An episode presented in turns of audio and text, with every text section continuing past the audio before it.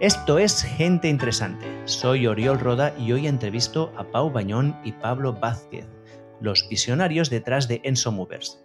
Juntos han fusionado disciplinas como el parkour, las artes marciales, la calistenia, para crear una nueva concepción del ejercicio y la movilidad. El deporte es una parte central en mi vida y me encanta entrenar, pero no pasan dos meses que no acumule una lesión u otra. Dolor de cadera, fascitis plantar, sobrecarga en los tríceps. Hace mucho tiempo que identifiqué que mi problema radicaba en una falta de movilidad. Y lo sorprendente es que yo siempre he hecho muchos estiramientos. No entendía nada. Pero esta disonancia cognitiva desapareció cuando descubrí el protocolo bambú de Enso Movers y supe que había encontrado algo especial. Su enfoque holístico y basado en la ciencia me ha ayudado a comprender y mejorar mi propio cuerpo de, manera, de las maneras que nunca imaginé y a entender que estaba planteando mal el problema de la movilidad. Pablo con una buena base sólida de artes marciales y parkour y Pau, un físico con una pasión por el entrenamiento y la biomecánica, se unieron para crear Enso Movers. Juntos han desafiado las normas convencionales del fitness viendo el cuerpo humano como un sistema complejo y no simplemente un conjunto de partes aisladas. En este episodio nos sumergiremos en el mundo de la movilidad, por qué perdemos nuestra movilidad natural con la edad, cuál es la diferencia entre movilidad y flexibilidad y lo más importante, cómo podemos recuperarla. Además, desmentiremos algunos mitos comunes y aprenderemos técnicas efectivas para mejorar la movilidad de áreas claves del cuerpo. Y sin más dilación, te dejo con Pau Bañón y Pablo Vázquez en Denso Movers.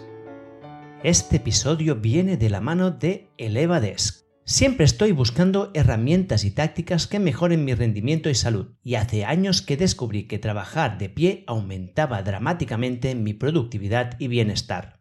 La ciencia lo dice claramente, hay pocas cosas peores para nuestra salud que estar 8 horas apoltronados en una silla delante del ordenador, pero seamos sinceros, es difícil cambiar hábitos. El resultado, 8 horas sentado cada día, tensión en la espalda, dolor de cadera y una sensación de estar fofo. Por eso, cuando descubrí el Evadesk no me lo pensé ni un momento. Les encargué una mesa elevable y todo cambió. Ahora paso más del 50% de mi tiempo de escritorio de pie y estoy descubriendo todo un mundo de pequeños ejercicios y estiramientos que puedo hacer mientras trabajo o mientras hago una videollamada y que me permiten estar activo. Y no solo obtengo beneficios físicos, mentalmente me siento más despierto, energético y productivo. Y lo mejor de todo es que Levadesk es una empresa española, de aquí, de casa, y que produce estas mesas maravillosas. Si tú como yo quieres mejorar tu espacio de trabajo, ganar productividad y sentirte mejor cada día, te recomiendo que le eches un vistazo a ElevaDesk, porque a veces un pequeño cambio en nuestra rutina puede tener un impacto enorme en nuestra vida. Puedes explorar las mesas de ElevaDesk con el enlace que te dejo en la descripción de este episodio. Bueno, ¿qué os parece esta introducción que os he hecho? Bien, maravillosa. Sí, se ajusta un poco a la realidad Sí, sí, sí. Pues eh, escuchad, estamos grabando aquí a tres, a, tres bandas. Yo estoy en Barcelona, Pau está en Alemania y Pablo está en Elche, ¿es? Sí, Elche Alicante, sí. Qué bien. Aquí, es la primera vez que hago una entrevista a tres bandas así por, por, uh, por Zencaster, ¿eh? a ver cómo funciona. Y quería empezar pues con una pregunta que, que sabes, mira, Pablo, esta es para ti porque esta mañana, cuando llevaba a los niños a la escuela, que nunca me hacen caso, que están a su bola, les dije, hoy voy a entrevistar a un parkurero, a un experto en parkour. Y sus ojos se pusieron así de grandes y me miraron, ¿quién es? ¿quién es? ¿quién es? ¿Qué es? ¿Qué es esto? Y la verdad es que me hace ilusión porque es una cosa que es espectacular de ver.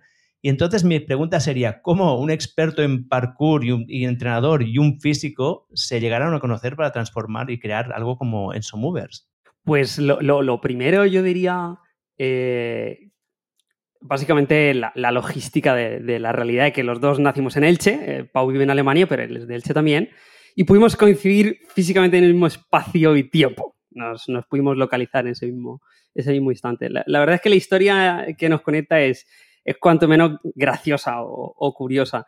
Eh, bueno, Pau, por su cuenta, desde su práctica personal y, sus estudios, fue elaborando su propio camino, yo fui elaborando el mío y fuimos haciéndonos un poco los raros cada uno en su, comunidad, en su, grupo de, gente. Eh, pues bueno, tirando por, por eh, buscar esos fundamentos todo el rato. Ah, pues sí, ¿y la base de esto? ¿Y dónde está? Vale, sí, aquí, ¿dónde están los problemas? Entonces llega un momento en el que eh, coincidimos en ese espacio-tiempo eh, en un parque entrenando en el, río y fue como amor a primera vista. Fue, fue un wow, pero de dónde sale esta persona? ¿Cómo puede ser? Si soy yo, pero no soy yo. Una cosa rarísima, muy rara. Y desde ese momento eh, establecimos una, amistad muy fuerte. Necesito que esa persona sea mi amigo. Sí, sí. Básicamente fue lo que pasó.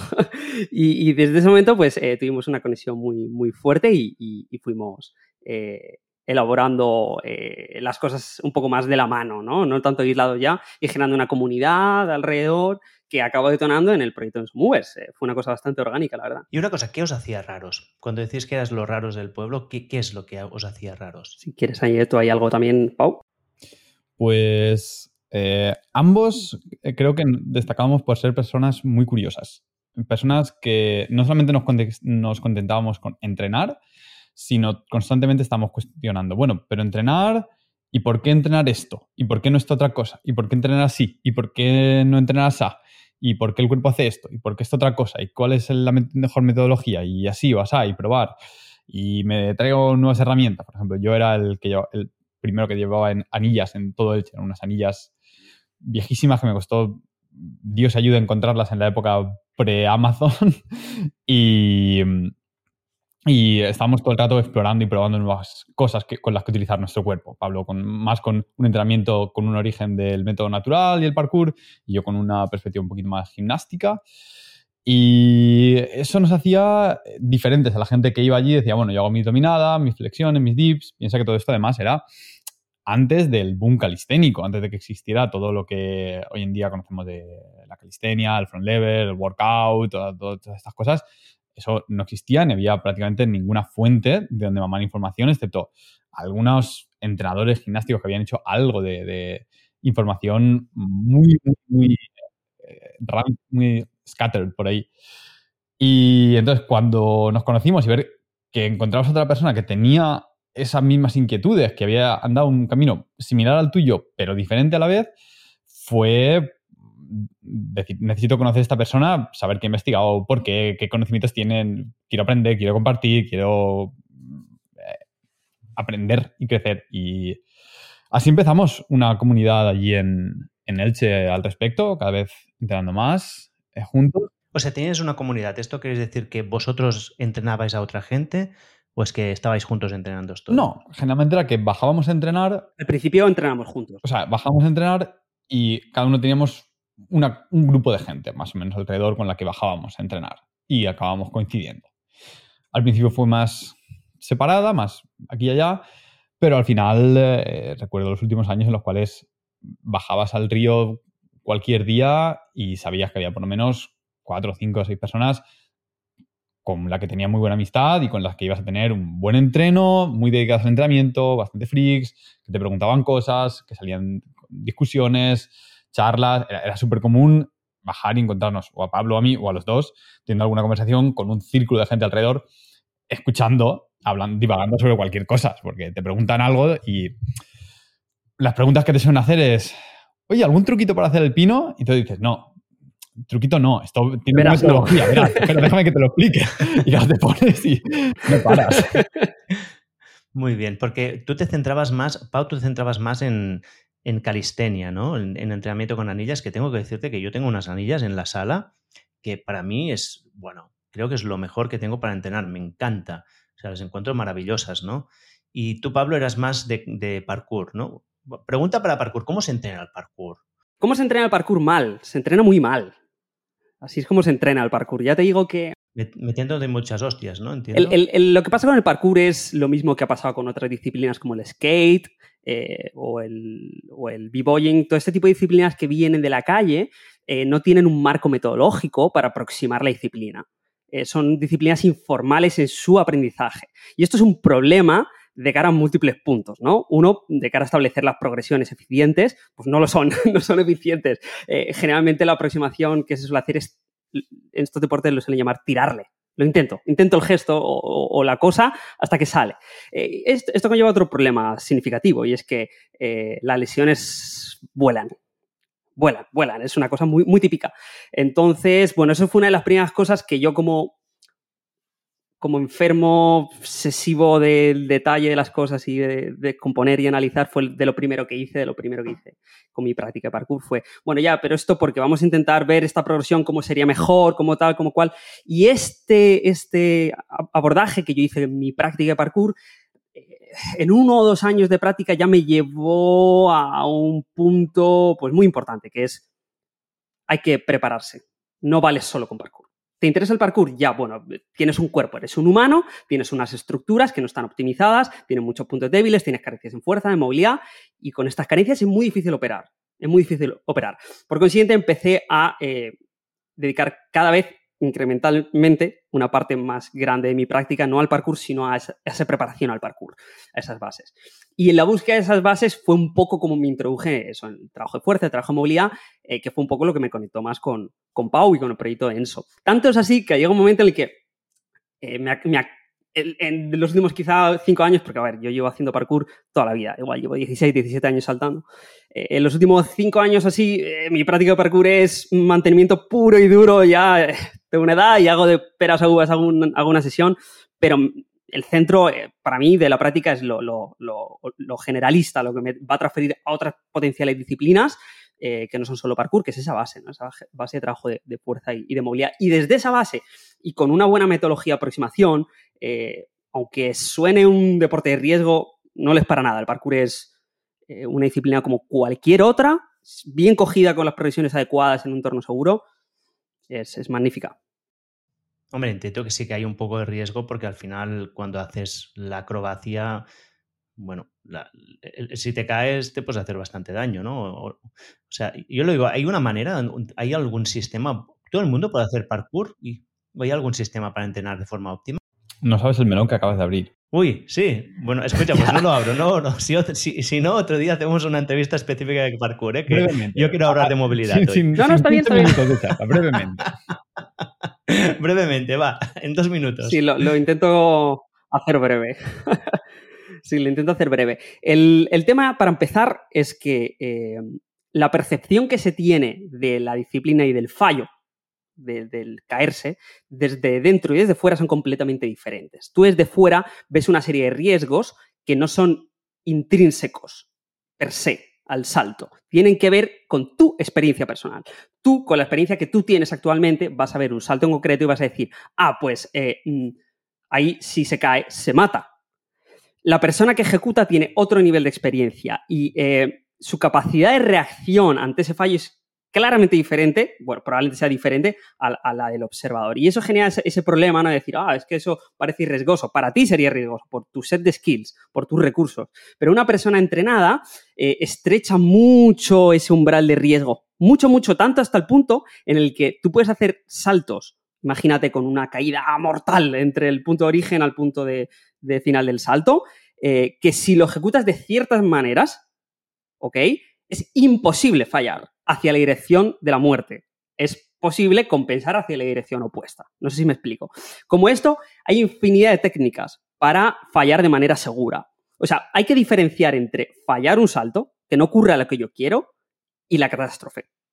La catástrofe es algo que se puede evitar en la gran mayoría de contextos. A la hora de saltar, a la hora de hacer acrobacias es exactamente igual. Cuando tú haces una acrobacia tienes en mente, ah, si hago un backflip o cualquier acrobacia, es que es un giro, puedo caer de cabeza. Sí, puedes caer de cabeza sobre todo si no tienes experiencia, si no haces las progresiones adecuadas, si no tienes un entorno seguro en el que hacer estas aproximaciones, si no lo encaras al principio con un spotter, una persona que te asista, etcétera, etcétera, etcétera. Con las progresiones adecuadas y sabiendo fallar, que eso se tiene que entrenar, debe ser parte de la progresión, no hay ningún riesgo. Por, e, por eso sigo con la segunda parte de la pregunta. Cualquier persona puede practicar parkour. Clarísimamente, practicar parkour, acrobacias o cualquiera de estas disciplinas que parecen más, más de riesgo. Lo que hay que esperar es un ratio de progreso diferente y, cada uno pues le tiene que prestar más atención a, un detalle o a otro, pero por poder, perfectamente. Vale, bueno, muy bien. me, respondido, me respondido muy bien. El punto del fallo es súper importante porque creo que ilustra bien la metodología que tenemos en Movers para, por ejemplo, enseñar parkour, pero que podemos aplicar a enseñar acrobacias, enseñar eh, movilidad, enseñar fuerza, que es desgranar hasta los elementos más fundamentales cualquier elemento de la progresión y tarjetear eso. Y por ejemplo, a la hora de hacer un salto, tú puedes pensar, bueno, ¿cómo practico un salto? Bueno, pues la idea no es cómo practico un salto. Eh, un salto riesgo sobre todo es, ¿qué pasa si fallo? Ah, bueno, pues si, si fallo, puede pasar esto. Vale. Voy a desarrollar herramientas personales que hacen que cuando falle, no me lesione. O por ejemplo, en, las acrobacias sería aprender a caer. Antes de saltar, aprendes a caer. Para que puedas saltar y si fallas, no haya consecuencias negativas. Entonces, primero abordamos qué pasa si fallo, luego abordas progresiones progresivamente hasta ese punto, luego abordas factores psicológicos y finalmente, cuando ya has cogido todas las piezas, entonces lo puedes poner un conjunto en una cosa que es el salto, que es lo que el espectador de fuera ve y dice, Dios, ¿cómo puedo hacer eso? Pues eso tiene muchas partes, cuando lo trabajas de forma independiente y lo pones en conjunto, no es tan riesgoso como puede parecer. Sí. vale la pena añadir. Sí. Sí, un detalle que el. Si aprecias riesgo en el movimiento, no deberías hacer el movimiento. O sea, eso, eso es. Debe ser una práctica consciente. Es importante que sean prácticas muy conscientes. No es como correr en la, en la cinta mientras escucho un podcast o, whatever. No, son prácticas muy conscientes, tienes que estar con todo en ellas, con toda tu atención, y si aprecias, no miedo irracional, hay que diferenciar entre miedo racional y miedo irracional, y eso es algo que te da un poco la experiencia. Cuando tú observas las variables y dices, objetivamente hay un riesgo aquí, porque no tengo resuelta esta parte de la ecuación, y si fallo, puede pasar esto, y es un drama, no deberías saltar, no lo deberías hacer. Eh, no es una práctica de echarle, de, tener... Para, lamentablemente para mucha gente sí lo es, pero no debería serlo. No debería ser una práctica así, debería ser una práctica como cualquier otra, establecer progresiones, tengo esto controlado, sé qué hacer en todo escenario de fallo, sí, correcto, pues entonces ejecuta. Si el miedo que estás sintiendo eh, pasa a ser irracional porque tengo las soluciones a todos los problemas que he analizado, mm, debes enfrentar ese miedo y encararlo, eso sí, pero no el otro. Miedo irracional, hay que respetarlo. El otro día tuve yo una situación similar. A mí me gusta mucho la escalada al aire libre y en la escalada. Mira, justamente iba a comentar esto. Yo también soy pues escalador. hay, sabrás una parte que es miedo psicológico de estoy aquí y me da mucho miedo caerme. Pero en muchas situaciones no pasa nada, porque la cuerda, el arnés, los objetos te, cogen y no pasa absolutamente nada. Ese es el miedo psicológico que puedes decir, bueno, hay que aprender a superarlo. Pero el otro día tenía que hacer un tramo que era bastante largo, sin enclaje, que tenía que poner yo asistencia, y bajo tenía una, eh, como una, zona de roca en la cual si fallaba y fallaba el anclaje que ponía yo, caía en la roca y dije, no, esto es un riesgo que no vale la pena, porque no es un, no es un miedo irracional de si fallo no pasa nada, es un miedo racional, si fallo y esta pieza salta, mm, puedo caer y puedo romperme la pierna. No tiene ningún sentido hacer Aunque haya un 2% de posibilidades de que ocurra, no lo encares. No vale la pena, no vale la pena, porque en la práctica en el largo plazo significa que va a pasar. Si tiendes a esa exposición, en el tiempo ocurre el drama. Sí.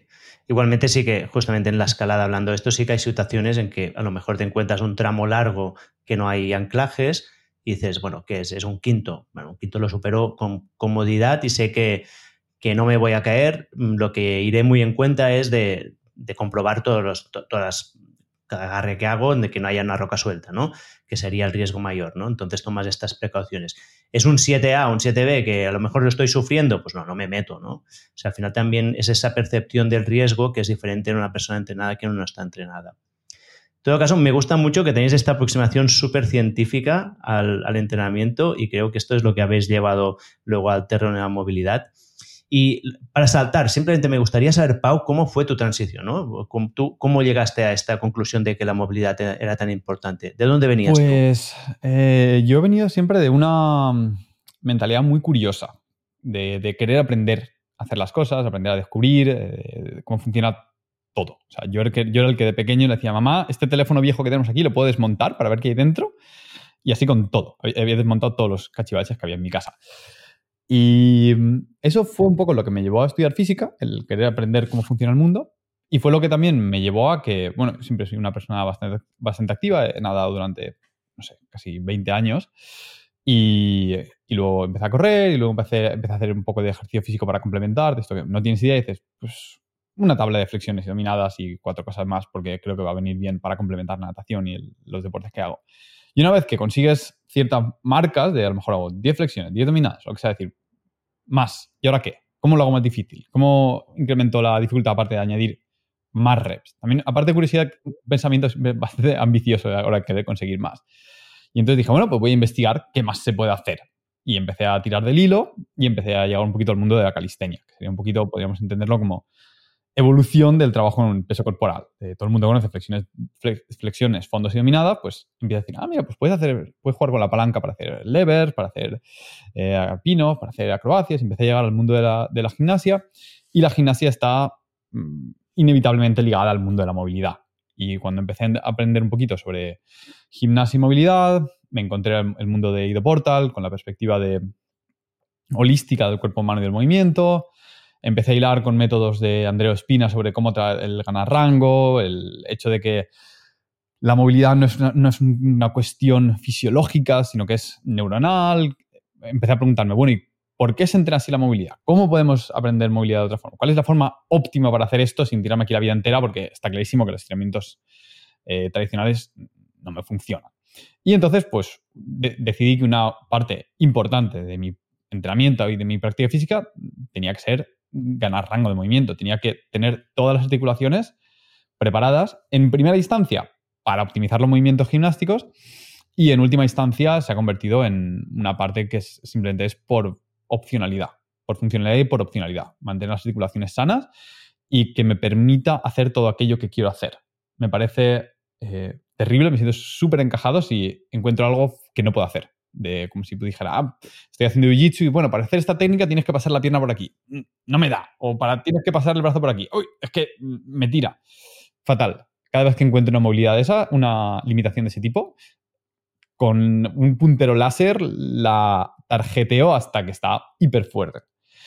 Y llevo haciendo eso durante los últimos 10 años prácticamente, con cada pequeña cosita que he encontrado en el cuerpo veo por lo que estáis diciendo que practicáis una cantidad de disciplinas distintas que es impresionante. ¿eh? Esto, muy bien, ¿no? Creo que, también es parte ¿no? de, vuestro discurso el que el no, no, centrarse solo en una disciplina y la, transferibilidad de capacidades, ¿no? Y que el cuerpo humano es holístico, ¿no? este sí, pero también... Un súper interesante. Piensa que no es que practiquemos ahora todas esas disciplinas, porque hay gente que piensa, bueno, ¿y cómo haces todo eso a la vez? no, no, no lo hago a la vez. Yo tengo una base de entrenamiento, de preparación física, y luego, conforme mi entorno y mis intereses han ido evolucionando, he ido practicando unas cosas y otras. He hecho una, temporada de carreras, temporada de, parkour, temporada de natación, temporada de acrobacias. Ahora estoy muy fuerte con el jiu-jitsu y la escalada. Porque los intereses van variando, porque vas saturando lo que puedes, lo que puedes exprimir de una, de una disciplina. Y por lo que hemos dicho otras veces, lo que tienes en el entorno. Yo aquí tengo la suerte de tener una comunidad de escalada y, de un rocódromo a tres minutos de mi casa y tengo un gimnasio jiu-jitsu fantástico al lado de mi casa, Pablo es jiu-jitsu, toca jiu-jitsu. Que hubiese sido cuando tenía acrobacias, pues eran acrobacias. Pero no se puede hacer todo a la vez. Vas evolucionando. Eh, iba a decir exactamente lo mismo, eh, voy a complementar con un concepto que creo que es interesante y es que en biología eh, hay que llegar a una dosis mínima para generar adaptaciones de tipo positivo. Eh, entonces, si tú practicas demasiadas disciplinas a la vez, si tocas demasiados palos a la vez, te garantizo que esa dosis va a disminuir, las adaptaciones van a ser cada vez menores o pueden llegar al punto en el que sean cero. Si hago 8 deportes, si hago 10 deportes en pared, es que no vas a progresar, no va a haber progresión. Por lo tanto, eh, cuando eres generalista en tu filosofía de tu práctica, el mejor abordaje para encarar ese generalismo es ser especialista en la práctica.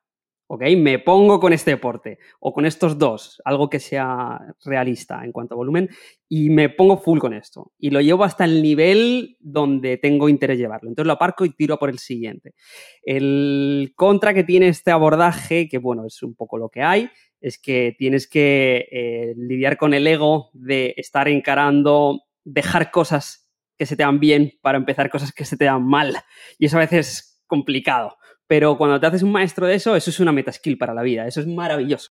Especialmente es muy duro en, la época de las redes sociales de hoy en día, donde tú estás haciendo mm, acrobacias y de repente ves a alguien haciendo parkour y dices, ah, ahora quiero hacer parkour y quiero hacer escalada y quiero tal y quieres saltar. Y sí.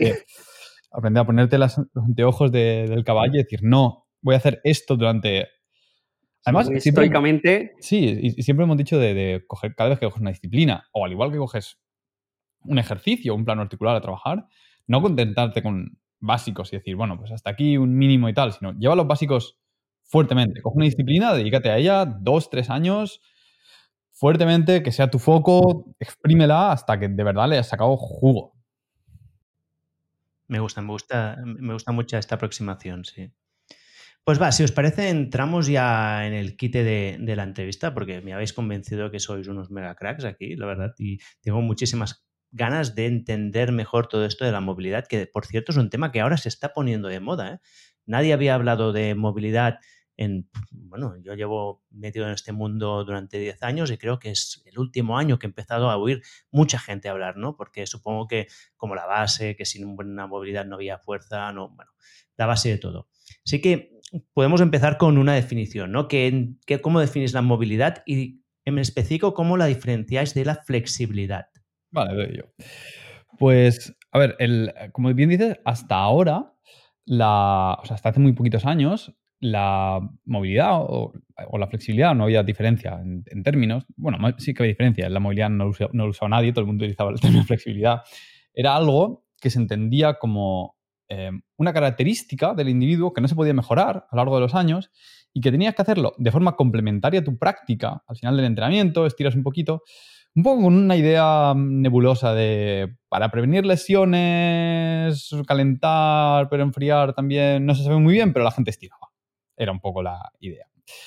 Y en los últimos años ha, evolucionado bastante la perspectiva de qué es la movilidad y cómo funciona a algo un poquito más eh, integrado con las concepciones o el conocimiento que tenemos ahora mismo del cuerpo humano. Y se entiende la movilidad más bien eh, como un, una expresión del control motor que tienes sobre un rango. Es decir, antes la flexibilidad era una limitación de tejido, que era lo que había, tú tenías los isquios cortos o tenías una limitación física que no se podía cambiar, y ahora más bien se ha cambiado la perspectiva a algo como, eh, que es lo que hablamos nosotros, eh, que esas limitaciones se deben a que no tienes un control motor en ese rango. Y que al igual que con cualquier aprendizaje motor, motriz o cualquier aprendizaje en realidad, no hay mucha diferencia entre aprender algo mentalmente que físicamente, es algo que se puede aprender y se puede cambiar. Eh, pero las técnicas son muy diferentes si tus fundamentos son que hay una limitación fisiológica a que tus limitaciones son de carácter motor. Y como creo que vamos a ahondar bastante, veremos que eh, esta perspectiva es mucho más coherente con lo que sabemos del cuerpo humano, con cómo funciona, cómo funcionan los, las unidades motoras, el sistema nervioso, cómo inerva, y veremos que no hay mucha diferencia, por no decir ninguna, entre lo que es el trabajo de fuerza, del trabajo de movilidad, que el de rehabilitar una lesión.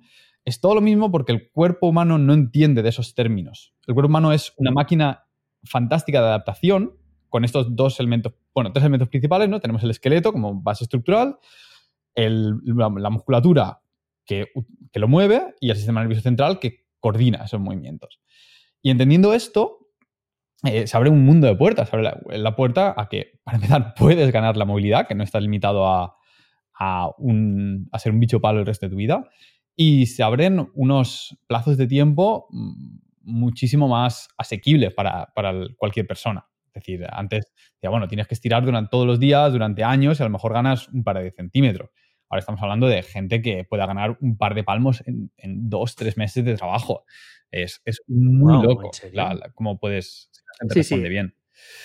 Y luego... Si responde bien, cosas loquísimas. y luego, pues, eh, encaja muy bien con esta perspectiva holística del cuerpo y del entrenamiento que se, está, que se está forjando en los últimos años, de entenderlo no solamente como una máquina de un, aparato estético, un elemento estético, ¿no? Que era de donde veníamos del fisiculturismo, sino más bien como un elemento holístico. Ha aparecido las modas del entrenamiento funcional, las ideas de que hay que ser útil, de que hay que moverse de forma compleja. Y claro, en cuanto empiezas a abrir esas puertas, una de las cosas que te aparece como limitación fundamental es no puedo entrar ahí. ¿Cómo, cómo, cómo esa limitación?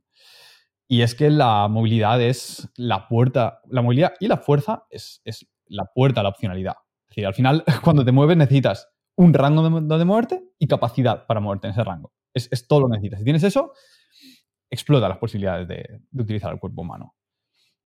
Claro, me, encanta esta descripción, ¿eh? porque o sea, mi evolución personal, que yo no sé si lo sabéis, pero yo tenía una empresa que nos dedicamos a entrenamiento funcional Mammoth Hunters, que teníamos como integrado pues, los movimientos complejos y moverte con el propio cuerpo, que se fuera útil, pero para mí fue entender que la movilidad era moverse de forma segura dentro de un rango, ¿no? Cuando llegaba a un rango que ya no me movía de forma segura y allí es donde empezaba a acumular lesiones.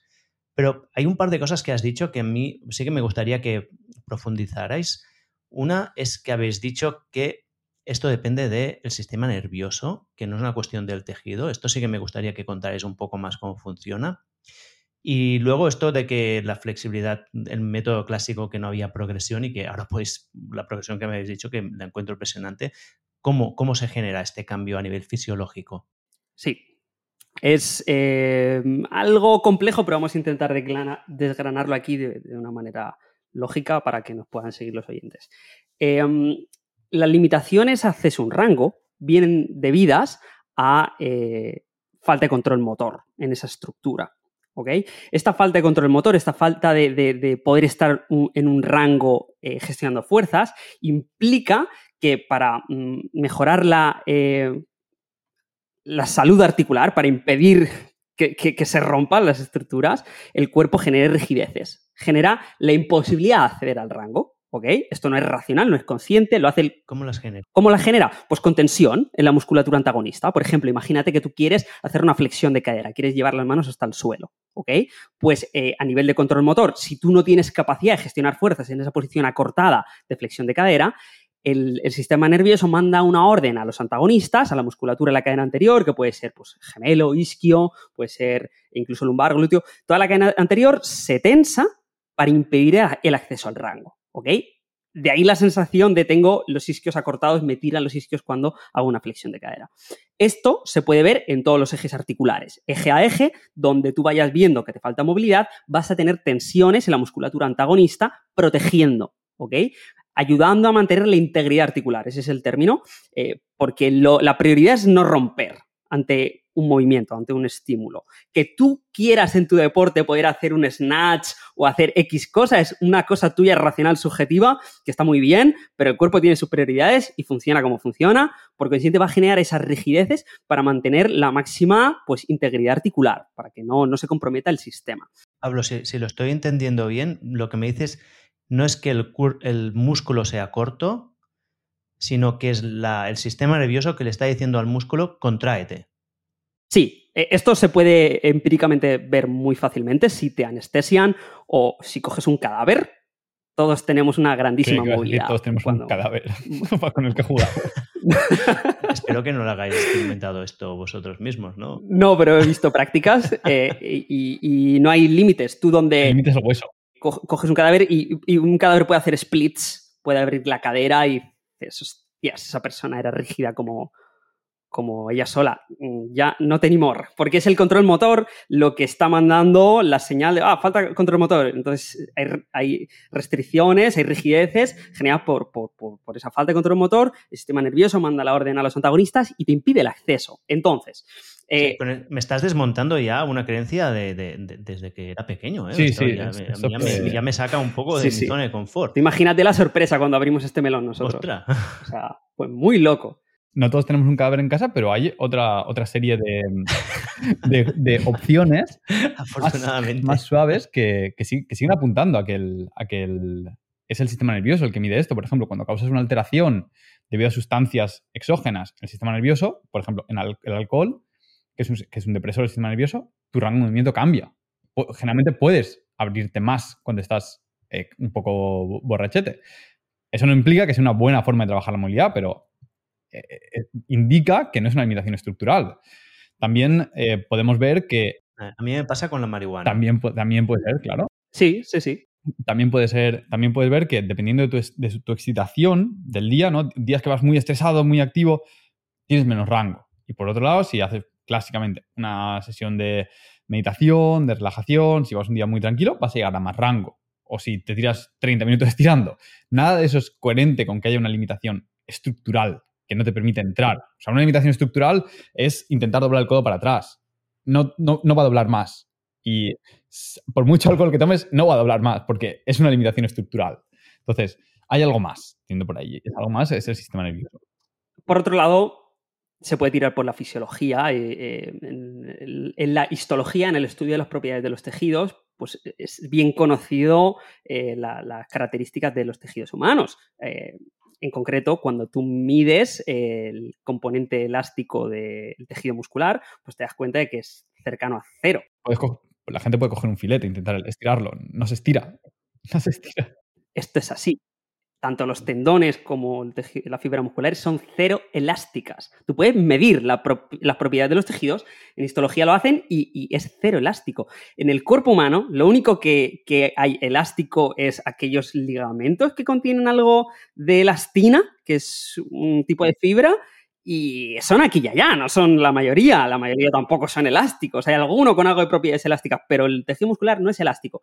Hay una cierta distribución de fibras en forma espiral que permiten un mínimo de, eh, juego eh, que puede ser similar a, la elasticidad del tejido, pero es un máximo de un 2% de formación de lo que es la estructura del tendón.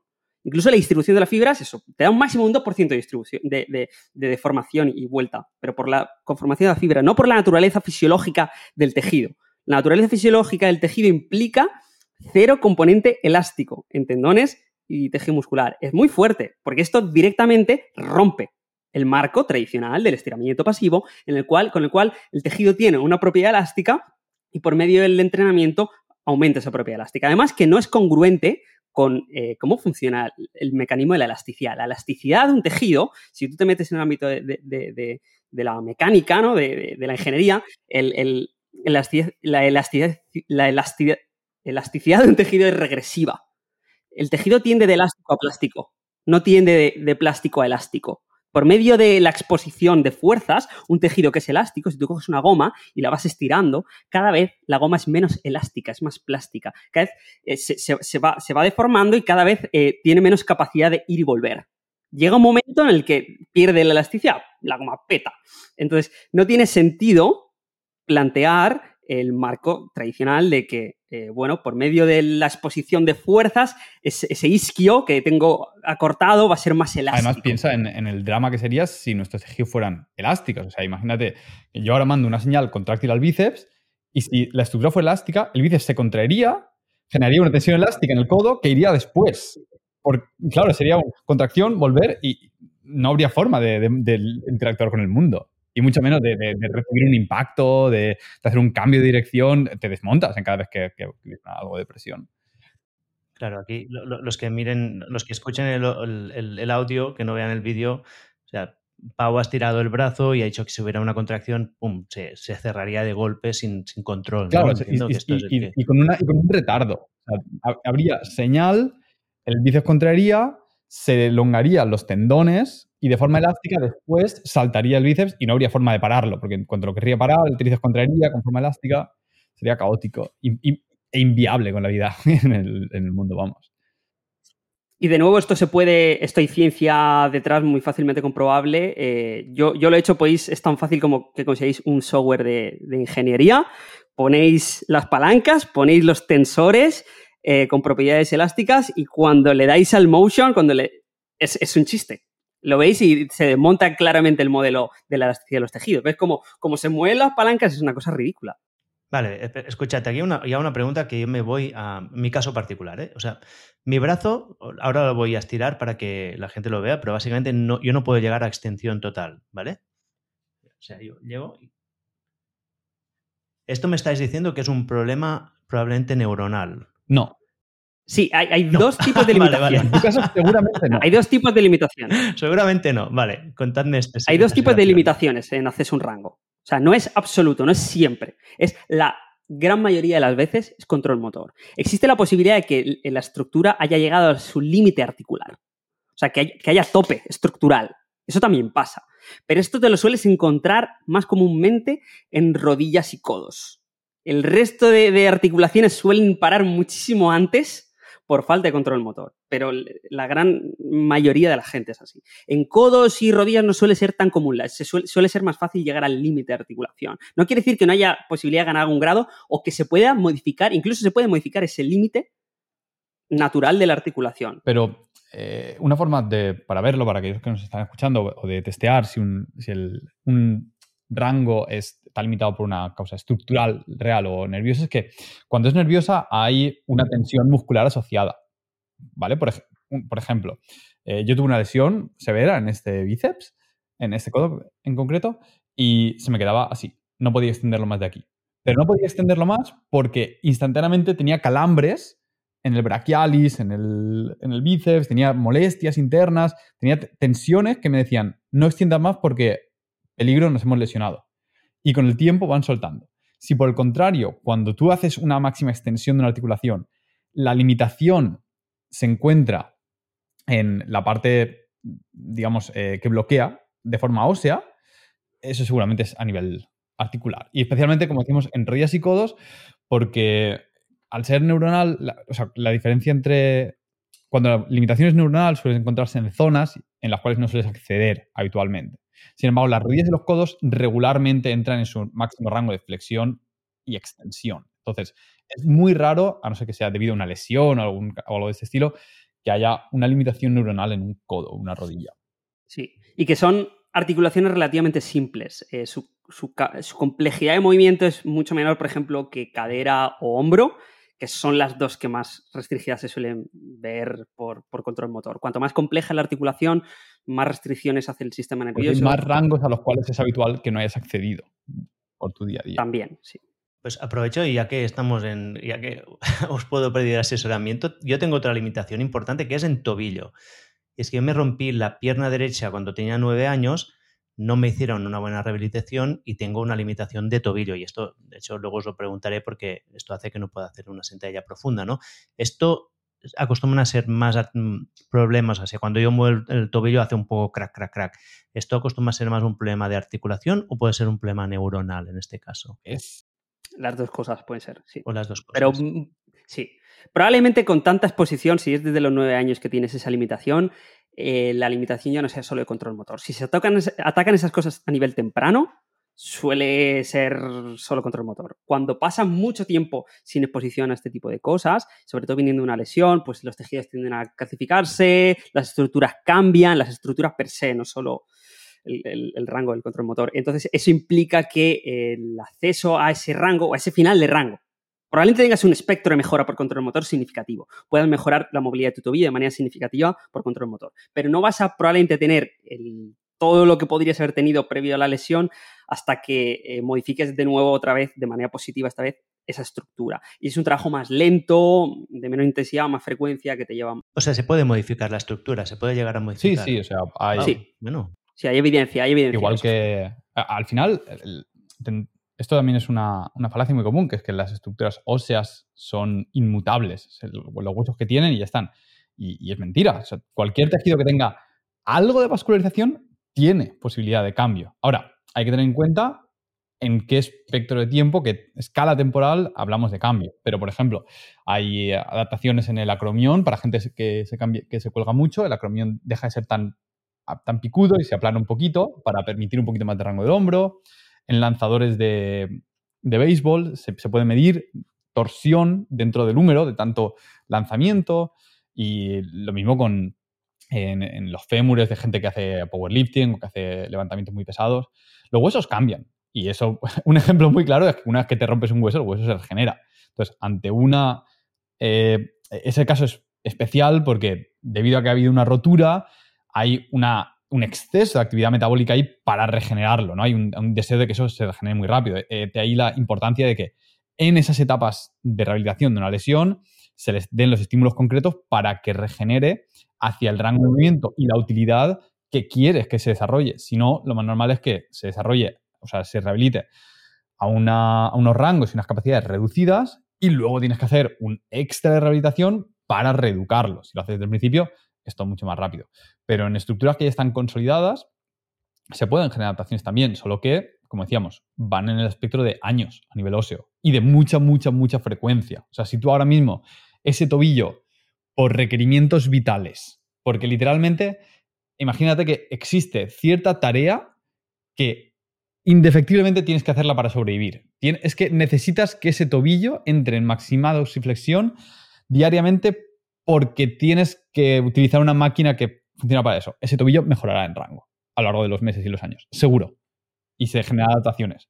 Pero son adaptaciones frente a un abuso, frente a una necesidad imperiosa. Lo que sucede muchas veces es que tenemos esa limitación y el estímulo que le damos es moderado abajo, porque nuestro día a día nos permite vivir de forma muy cómoda. Como decía, el cuerpo es una máquina de adaptación. me estáis desmontando otros mitos y además me gusta mucho esta aproximación que tenéis ¿no? de, de, la dosis efectiva. Va, seguimos, si os parece, con el tema de la movilidad, porque es que yo, ya veis que la curiosidad me pierde. Y nosotros hablamos mucho. Como, a ver, entonces ya me ha quedado claro, ¿no? Que, que un tejido no es elástico. Tengo un guion aquí, ¿eh? voy recibiendo a ver qué, qué tengo. Entonces, el trabajo específico, ¿no? Vamos a entrar ya qué trabajo específico podemos hacer para ganar movilidad. ¿Cómo tendría que ser? Sí, conceptualmente es muy fácil. Luego a la práctica tiene toda su complejidad y su miga, pero conceptualmente tienes que hacerte fuerte a final de rango. Tienes que ser muy fuerte. Vale, ponte, ponme un ejemplo. ¿Cómo es? ¿Cómo sería esto? Pues imagínate, yo quiero ganar rango en flexión de hombro, poder subir más el hombro, la musculatura que sube el brazo hacia arriba tiene que estar muy fuerte. Hay que fortalecer esta posición. En esta posición, no dices conceptualmente la flexión de hombro es mm, deltoides, bla, bla, bla, pues trabajo deltoides. No en ese punto concreto del rango, quieres que la musculatura que se implica aquí sea fuerte. Protagonistas y antagonistas, importante. No solo el deltoides en este caso, sino que la musculatura que hace lo opuesto, que genera la extensión del hombro, también la quieres fuerte. Entonces, en ese caso, quieres ser fuerte en esa posición, poder gestionar cargas, estímulos en esa posición. Eso como concepto. Luego a la práctica te tienes que meter, ya te digo, con toda la, la miga de progresiones, opciones. claro, es que he estado para, para entenderlo en el marco anterior de, las adaptaciones motrices, cuando tú quieres poner fuerte un músculo, decimos que pones fuerte un músculo, pero no pones fuerte un músculo. Pones, pones fuerte un músculo en una posición específica con unos patrones motores específicos. Es decir, yo sé estar aquí y apretar aquí, pero si me pones aquí, el hombro está en una configuración diferente, la escápula está en una posición diferente, y si yo nunca he entrado aquí, yo puedo levantar aquí 100 kilos de press militar y aquí soy un inútil. Porque mi, mi sistema nervioso no sabe qué hacer aquí. Entonces, cuando hablamos de especificidad, lo que eso nos da es patrones neuronales específicos. Y cuando esos patrones existen, cuando tu sistema nervioso detecta que eres capaz en esa posición, entonces no te limita el rango. Te limita el rango cuando dice, no sé qué hacer ahí no sé, no, sé, no sé entrar, no sé salir, no sé gestionar nada, mm, bloqueo total, contraigo el pectoral, dorsal, lo que sea, para impedirte entrar. Entonces, lo que hay que hacer es enseñarle. ¿Cómo se le enseña? Mediante patrones motores. ¿Cómo son los patrones motores? Moverte. Moverte y desarrollar capacidad. Es así de simple. Entonces, ¿qué quieres hacer? ¿Quieres... Esto eh, se ha visto de forma un poco empírica cuando tú tienes a alguien, por ejemplo, que como decía anteriormente, su trabajo implica moverse aquí, porque yo qué sé, es electricista y se pasa el día entero con aquí. las manos levantadas, ¿eh? luego por los que no Estoy levantando los brazos, ¿vale? trabajo por encima de la cabeza. Si tú trabajas todo el día aquí, por el mero hecho de estar todo el día con las manos arriba, y no de forma estática, sino ahora aprieto, ahora empujo, ahora tiro, ahora cargo, ahora retuerzo, tal, está utilizando toda la musculatura en esa posición. Y seguramente esa persona, pues no tendrá ningún problema en, en hacer el trabajo overhead, porque tiene recursos en ese rango y en esa posición. Y eso es lo que vamos a tener que trabajar. Cada posición específica. Sí, o tendrá lesiones específicas de tener el brazo sobre la cabeza porque no ha usado una metodología progresiva. Claro, yo es que aquí va, aquí va a entrar. O sea, vosotros estáis hablando de trabajar fuerza en una situación de extrema, ¿no? O sea, yo entiendo que allí el riesgo de lesión es alto. De extremo rango y extrema debilidad. Extremo rango y extrema debilidad. Entonces entiendo que aquí o se hace muy bien y una metodología muy clara o, es que el primero es que, fuerza no significa mucha fuerza. No es, carga, no mucha carga externa. Claro, claro, ¿no? Porque me imagino diciendo una persona que hace un press de banca que levanta, yo qué sé, 100 kilos, 80 kilos, y digo, ah, pues me voy a hacer este ejercicio al límite del rango de movimiento con ese peso. Claro. Es que a lo mejor tiene que empezar con dos no, no, es una buena, yo creo que no sería una buena idea, ¿no? Incluso gente del colectivo rollo, peso. sí, a lo mejor sí, Cero peso externo, solo con, la, con el peso propio de la palanca de, que estás usando, de levantar el brazo, o de, a veces es suficiente. O simplemente con la contracción voluntaria de la musculatura. Te pones en la posición e intentas contraer la musculatura. Hay veces que partimos de tan atrás que hace falta tirar por ahí. Wow. Escuchad, habéis dicho una cosa que me gustaría que retomáramos porque hay mucha gente que seguramente no sabéis que habéis hablado que la fuerza muchas veces viene de la conexión neuronal. ¿Podrías contar un poco esto? Porque yo creo que mucha gente se crea que la fuerza es tener músculo más grande. Y una parte es. Una parte es, sí. Pero no es la única parte. Vale. Eh, la fuerza tiene. Eh, es bastante compleja. Porque viene. Cuando hablamos de fuerza, generalmente se entiende expresar de forma externa una gran cantidad de fuerza. O sea, poder mover algo muy pesado o hacer mucha fuerza de forma externa. Pero el cuerpo no entiende de cosas externas, el cuerpo entiende de palancas internas. Entonces, a la hora de generar esa fuerza externa, eh, tu cuerpo necesita contraer cierta musculatura, necesita reclutar esa musculatura de forma eficiente y necesita desactivar la musculatura que hace el trabajo opuesto y necesita coordinar todos los diferentes grupos musculares que tienen que ver con eso. Por ejemplo, a la hora de empujar, tiene que coordinar el trabajo del tríceps, del deltoides, del pectoral, la estabilización escapular, a lo mejor en cierto rango tiene que activar el bíceps, pero luego tiene que desactivar otros. Entonces, a nivel de a nivel neuronal, movernos es, una tarea súper complicada y, tiene una, ocupa una gran cantidad del ancho de banda que utiliza el cerebro. Entonces, eh, muchas veces no somos fuertes simplemente porque no sabemos utilizar la, estructura que ya tenemos. No sabemos reclutar eficientemente la, musculatura, no sabemos desactivar, no sabemos coordinarnos, no sabemos utilizar las palancas adecuadamente. Y piensa en alguien que está aprendiendo a, usar una bicicleta, ¿no? No va recto, va, zigzagueando, va haciendo correcciones a izquierda, derecha, rápida, ahora me tambaleo. En un patrón nuevo, o en el que no eres eficiente, no estás acostumbrado, eres, eres eso. Estás contrayendo de forma un poco eh, ineficiente, probando a ver qué funciona, a ver qué no, y está aprendiendo a toda velocidad el, sistema nervioso qué es más eficiente. Entonces, cuando alguien hace un, display, una muestra muy grande de fuerza, eh, puede venir porque sabe utilizarlo muy bien o porque tiene también muchas capacidades. De decir, tengo, tengo muchos caballos de potencia, tengo una musculatura muy grande.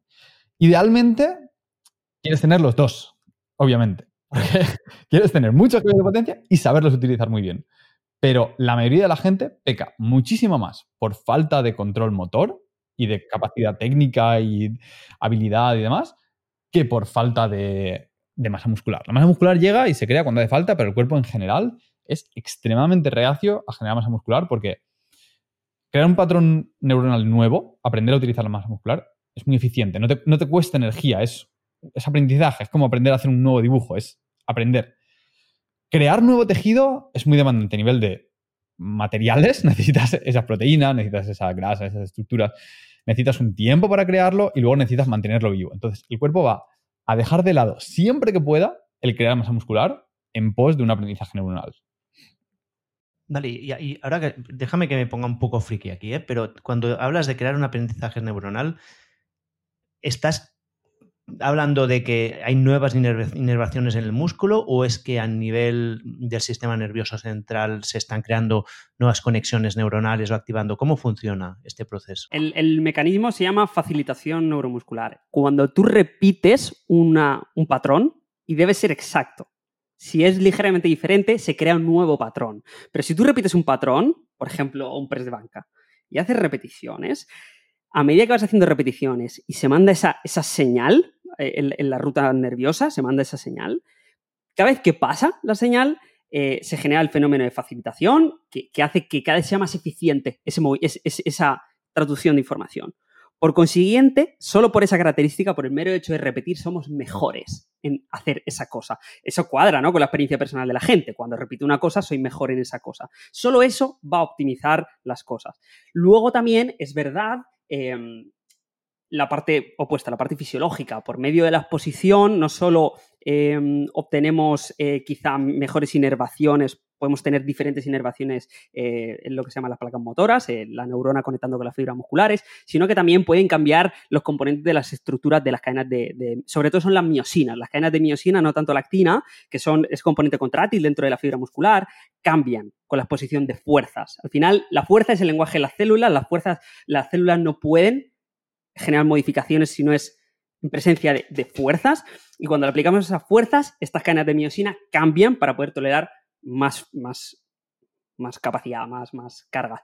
Eh, al mismo tiempo, por medio de los estímulos de esta fuerza, pues mejoran también eh, las, inervaciones eh, de tipo pues eso, de río sanguíneo, etcétera, eh, en la musculatura, lo que permite, pues, eh, reponer mejor los desechos de la contracción muscular, que lleguen los recursos energéticos para funcionar de una manera mejor, eh, mejora la densidad de de los componentes.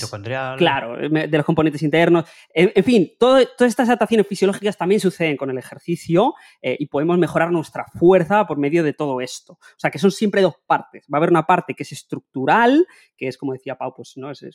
yo le llamo los ladrillos, ¿no? Tú tienes más ladrillos, eh, al final puedes, ¿sabes? Puedes funcionar tal, por ahí. Pero por otro lado está la parte control motor. Cuanto más eficiente eres con un patrón, y eso te da ese punto tan curioso como y dices, ostras, si aquí soy súper fuerte eh, y en el press militar así, y junto los codos, ¡guau! Eh, perdón, en el press de banca así, si junto los codos a las costillas, ¡buah! De repente tiro 30 kilos menos, ¡qué fuerte! ¿Cómo puede ser? Porque es un patrón diferente, no eres eficiente reclutando en ese pequeño cambio de plano y te toca volver a trabajar ahí y, y, ser fuerte en esa posición. Vale.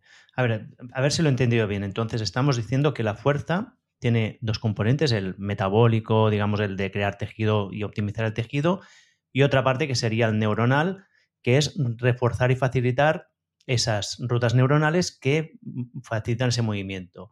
Y cuando vamos de aquí a la movilidad, lo que estamos buscando, lo que vosotros buscáis, es crear esas rutas neuronales en el rango de movimiento que está al límite, ¿no?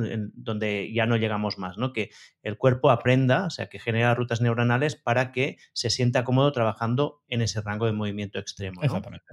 Sí, lo que haces es, eso es, te vas al final de ese rango y generas inputs en el sistema para que se vaya adaptando. Los inputs tienen que ser tan bajos como haga falta para que las estructuras te dejen entrar a ese final de rango, porque eh, eso es una cosa variable. Si yo ahora te pongo eh, una carga muy alta, tu final de rango no va a ser el mismo que si la carga que estás manejando es más liviana, ¿verdad? E, esa, carga extra hace que haya un, reflejo de protección más, grande y te va a impedir entrar al rango. Entonces muchas veces conviene ir eso, cargas muy bajitas, que sí que puedas exponerte a un límite que va un poco más allá de lo habitual, entonces te haces fuerte ahí.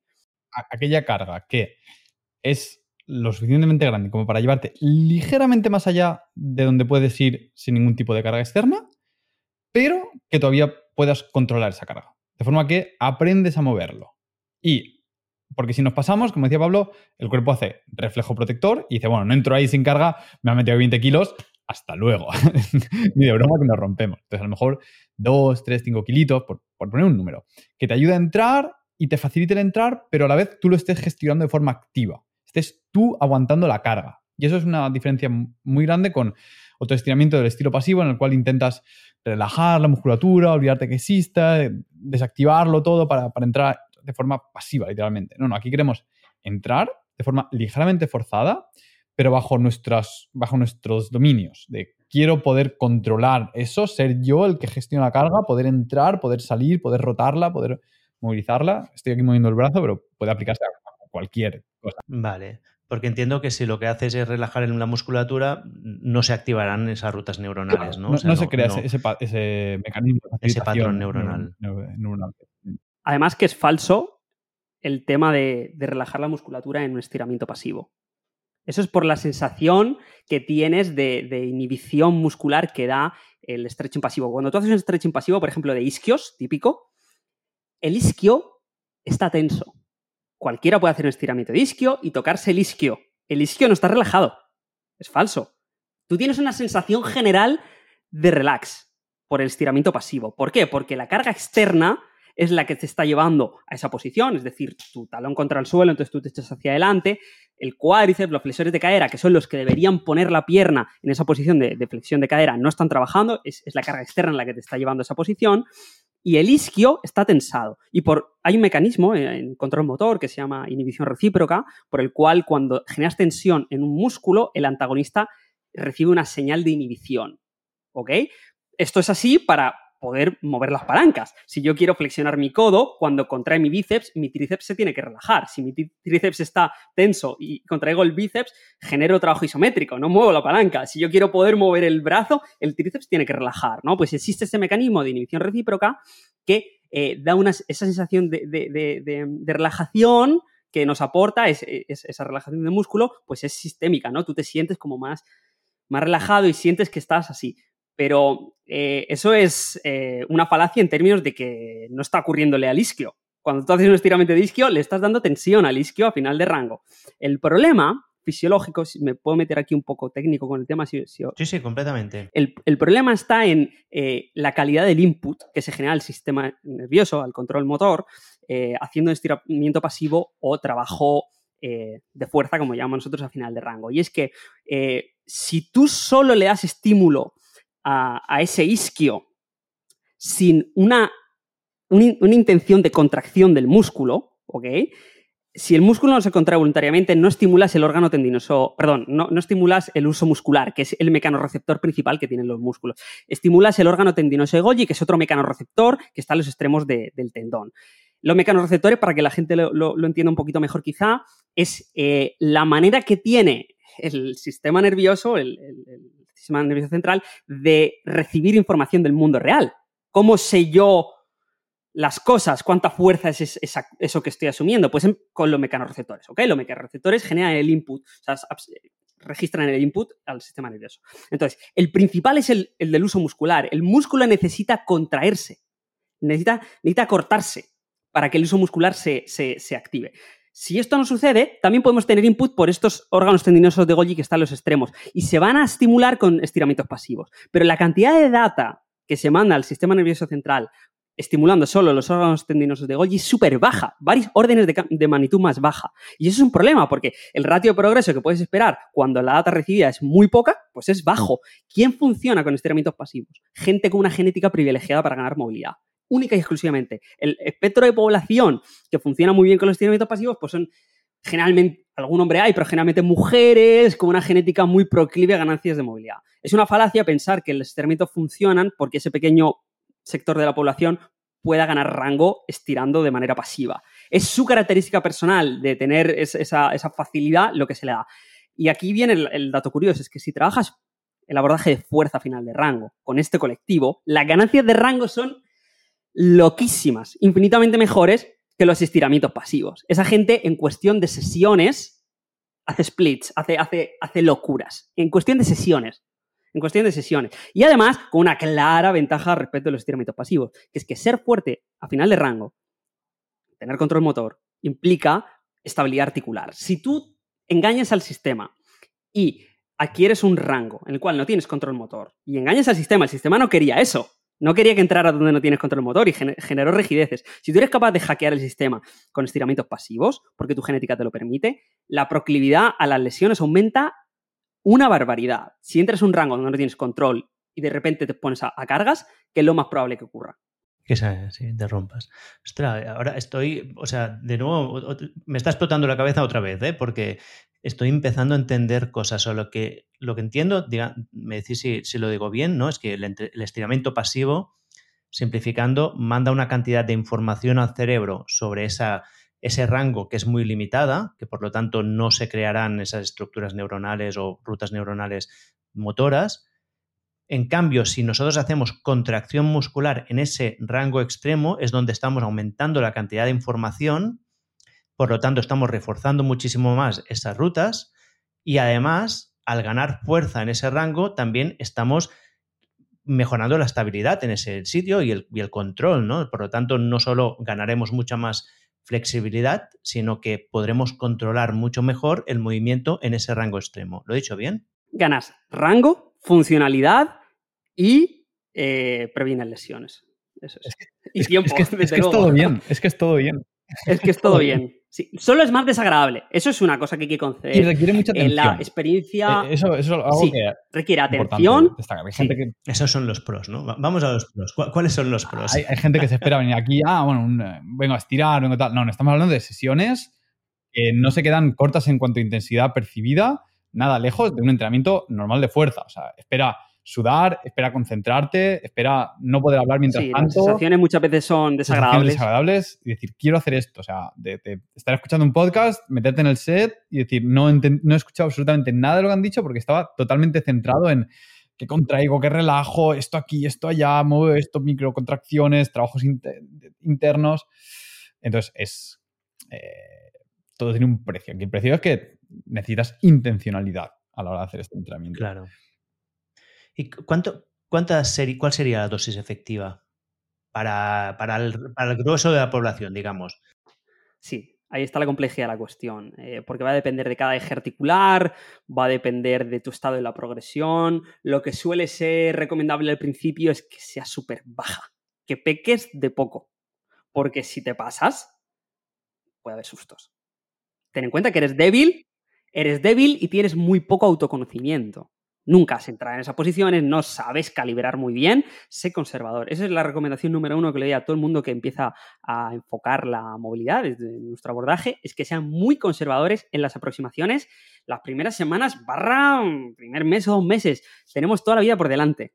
No vale la pena eh, empezar con sustos y- o lesiones por querer correr y sacar ya pronto mucha progresión. Entonces, al principio, ser explorar, se te ríe porque Me ha pasado, me ha pasado. Ahora os cuento la anécdota. y a mí, y a Pau, y a todos. O sea, eh, te lo, lo digo por experiencia, claro. Entonces, eh, es lo, lo normal y además ves la píldora, ¿no? Y dices, madre de Dios, esto arregla mis problemas y, y me meto a muerte y acabo con eh, cualquier tipo de problema. Puede pasar de todo. No tiene por qué ser una rotura o alguna cosa seria, pero sobrecargas, andas con, con molestias, yo qué sé, en el flexor profundo ahí de, de pasarme con los squats. Sí, sí. De todo. No, de os todo. cuento, os cuento qué me pasó, ¿eh? Que, no- y no, no es mala publicidad porque es, es un problema mío. Y es que, o sea, yo os conocí porque lanzasteis el, el programa ese del, bueno, el, el protocolo bambú antes de, finales de julio, que luego pensé cuando lo lanzasteis, dije, hostia, es un mes un poco difícil ¿eh? para hacer un lanzamiento, pero bueno. Pero bueno, como yo a Marcos lo sigo también y somos amigos, pues y lo vi y dije, hostia, esto es para mí, es lo que necesito. Necesito mejorar mi, mi movilidad de cadera. Y empecé con el protocolo y a las dos mejoré mucho, tengo que decir, mejoré bastante la movilidad, o sea, un par de centímetros, pero a las dos semanas, un dolor de cadera.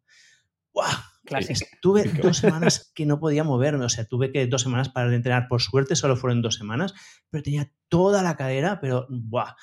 Y, y luego desde entonces me lo he tomado mucho más en calma. Ahora, pero ya, ya he mejorado, ¿eh? sí que he mejorado. He ganado, mm, pa- llego al sentadilla profunda. Mi problema es que tengo que poner un poco de alza en el talón para llegar a la sentadilla profunda. Y ya he bajado, tenía que poner cuatro cómics, ahora te pongo tres ya. Sea, Maravilloso. he mejorado, pero tengo que tomarme mucho, mucho en Has sacado un punto que creo que también es muy importante que diferencia nuestro trabajo de movilidad de los entrenamientos típicos, que es la cuantificación del trabajo. Y eso para nosotros también fue un momento de romper la cabeza. Es, nadie se pondría a hacer un trabajo de fuerza sin saber los kilos ni las repeticiones que está haciendo. Porque dices, ¿y cómo sé que estoy progresando? ¿Cómo voy a avanzar si no sé cuánto hice la semana pasada, cuánto hice, cuándo voy a hacer esta, cómo, cómo progresar? Solo por sensaciones, sensaciones. A ver cómo va. Y el trabajo de, de movilidad es exactamente igual. Hay que cuantificar el rango y el peso. La carga. sí. Claro, la carga. Y el- la cuantificación del rango tiene que ser, al igual que el peso, que lo tenemos en kilos, es muy fácil, pero la cuantificación del rango, eh, hemos pasado por muchas fases creativas de decir, bueno, ¿cómo puedo medir el rango en esta posición? Porque son posiciones extrañas, ¿no? De punky, de split, de tal. Y hemos ido desarrollando mm, targets o, y obje- objetivos en diferentes ejercicios para decir, bueno, aquí tienes que intentar tocar esto, tienes que intentar bajar hasta aquí.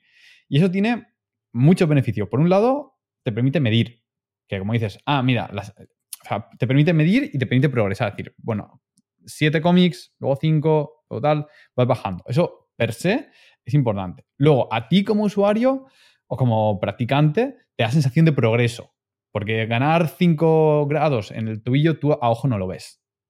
Entonces, pero si tú ves que estás bajando, eso te mantiene conectado con la práctica, porque te motiva, te, da una cuantificación de que, del progreso. Y eso literalmente es tu cerebro diciendo, wow, queríamos ir hasta allá, estábamos aquí, estamos avanzando en el camino, dopamina, hazlo más. Entonces, estás motivado. Pero luego, además, y volviendo al tema de las facilitaciones neuronales, es que el cerebro funciona muy bien con tareas. Cuando tú al, cerebro no le dices simplemente, baja más, sino que le dices, coge esa cosa que está ahí abajo. Tu cerebro deja de pensar de forma tan analítica, ay, es que el isquio este tal, y configura lo que tiene para resolver una tarea. Entonces, cuando tú haces eh, ejercicio de movilidad con la idea de resolver mini puzzles, como intenta tocar esta cosa y esta cosa que a veces está un poquito más lejos, obtienes todos estos beneficios de que estás resolviendo una tarea, que te está acercando a tu objetivo, que le estás cuantificando, que te motiva más y facilita mucho la adherencia y la progresión. Eh, y una pregunta práctica, ¿cómo lo hacéis vosotros para, para tomar notas? ¿Tenéis alguna app? ¿Sabes? ¿Una libreta? ¿Qué estructura? Porque yo siempre es una cosa que, me cuesta. Es lo que me cuesta más es mantenerlo, porque lo apuntaré en un Excel, porque luego tengo gráficas, pero luego no me acuerdo nunca de hacerlo, ¿no? Lo que te produzca más adherencia, ese es el mejor set. ¿Y para vosotros cuál, sería vuestra manera? Mi método son libretas Moleskine. Libretas. ¿Y cómo si, la puedes abrir y enseñarme cómo es tu tabla de te importaría? Eh, yo, a ver, yo lo, utilizo con un doble propósito, ¿vale? Porque son libretas que me gusta que sean de, día. O sea, cada, cada, hoja es un día entero. Y tengo en la parte de abajo, eh, bueno, y entonces lo que hago es, cuando voy a empezar a entrenar, casi como una, un mindful practice, lo que hago es relleno como si fuese una agenda, pero lo hago en retrospectiva. O sea, ¿de qué he hecho esta mañana? me he despertado esta hora, me tomo un café, luego he trabajado en esto, luego he hecho esto, he comido esta hora, aquí me he hecho una siesta, aquí he trabajado en esto y ahora, y ahora le entreno. Y entonces escribo el entreno. Esto a mí me sirve por un, eh, por un lado, y aislado del entreno, como un ejercicio de en qué invierto mi tiempo, de a qué he dedicado hoy, porque si estás escribiendo de hecho esto, hecho esto, esto, esto, y de repente dices, ¿y aquí qué he hecho de 5 a 6? dices, pues la verdad es que mm, he perdido el tiempo moneando en YouTube. dices, mierda, tengo que escribirlo en la libreta. Y te jode lo indecible, entonces acabas no haciéndolo. Y luego me, eh, escribo el entreno. Y el, entrenamiento lo escribo con, con Pilot, o sea, con, con tinta. Y luego en lápiz marco lo que ha sucedido. De forma que tengo un registro de lo que quiero hacer y luego de lo que he hecho. ¿Y cómo lo escribes el entrenamiento? ¿De, qué manera? ¿Cuál es la. qué metodología usas? ¿Ejercicio por ejercicio? ¿Y ejercicio rep, ejercicio rep, ejercicio rep? El entreno está diseñado aparte de las. O sea, fuera de la sesión. Es fatal sentarte y decir, ¿qué voy a hacer hoy? Terrible.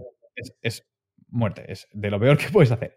Entonces, el entrenamiento se hace un día aparte o varios días aparte donde piensas cuáles son mis objetivos en cada uno de los ejes articulares, cuánto tiempo tengo, cómo lo voy a abordar, eh, cuál es el mapa, cómo van a ser las progresiones. Y eso te lo haces, eso me lo hago en, un Excel, que es como el que diseñamos a los clientes. Lo haces tú o, la gente, lo mejor que podría hacer es irse al protocolo bambú y allá Para la movilidad intentamos... Claro, un protocolo hecho, ¿no? Sí. Y luego, la mayoría de las veces, literalmente lo que hago es copiar de ese Excel lo que tengo que hacer ese día cinco series de este ejercicio con estos kilos. Cuatro series en super serie con de este ejercicio con este otro ejercicio a este rango. Y me lo escribo, ¿vale? Pues, por ejemplo, a ver, para los que estén aquí, no sé si se verá o si se verá en reverso, pero... Se ve poco, pero bueno, sí. Y luego, en lápiz, voy apuntando al, al lado. Si está completado tal cual, marquita. Si he subido kilos, pongo los kilos y marquita. Si he fallado una rep, marquita con puntito. Si he fallado dos rep, marquita con dos puntitos. Si he parado porque me duele la espalda, una X y hago una flechita y digo, paro porque me duele la espalda. Sigo otro día. Y, así. Y de, de esta forma también, cuando, si quiero mandar algo al futuro, hago una raya de lápiz o, me voy a la, hoja que sea y digo, porque digo, vale, la siguiente sesión de esto, ¿qué tal, ¿qué tal, me toca? El viernes. Bueno, pues el viernes me gustaría probar a subir eh, el rango o cambiar esta progresión, pues añades una nota. Y a mí es lo que mejor me ha funcionado, el registro en papel. Porque, de hecho, tengo aquí una ristra de 10 libretas de los últimos 5 o 6 años de, notas. ¿Y, lo pasas a digital luego esto? Eh, lo cierto es que no. No. Eh, ¿Me sirve?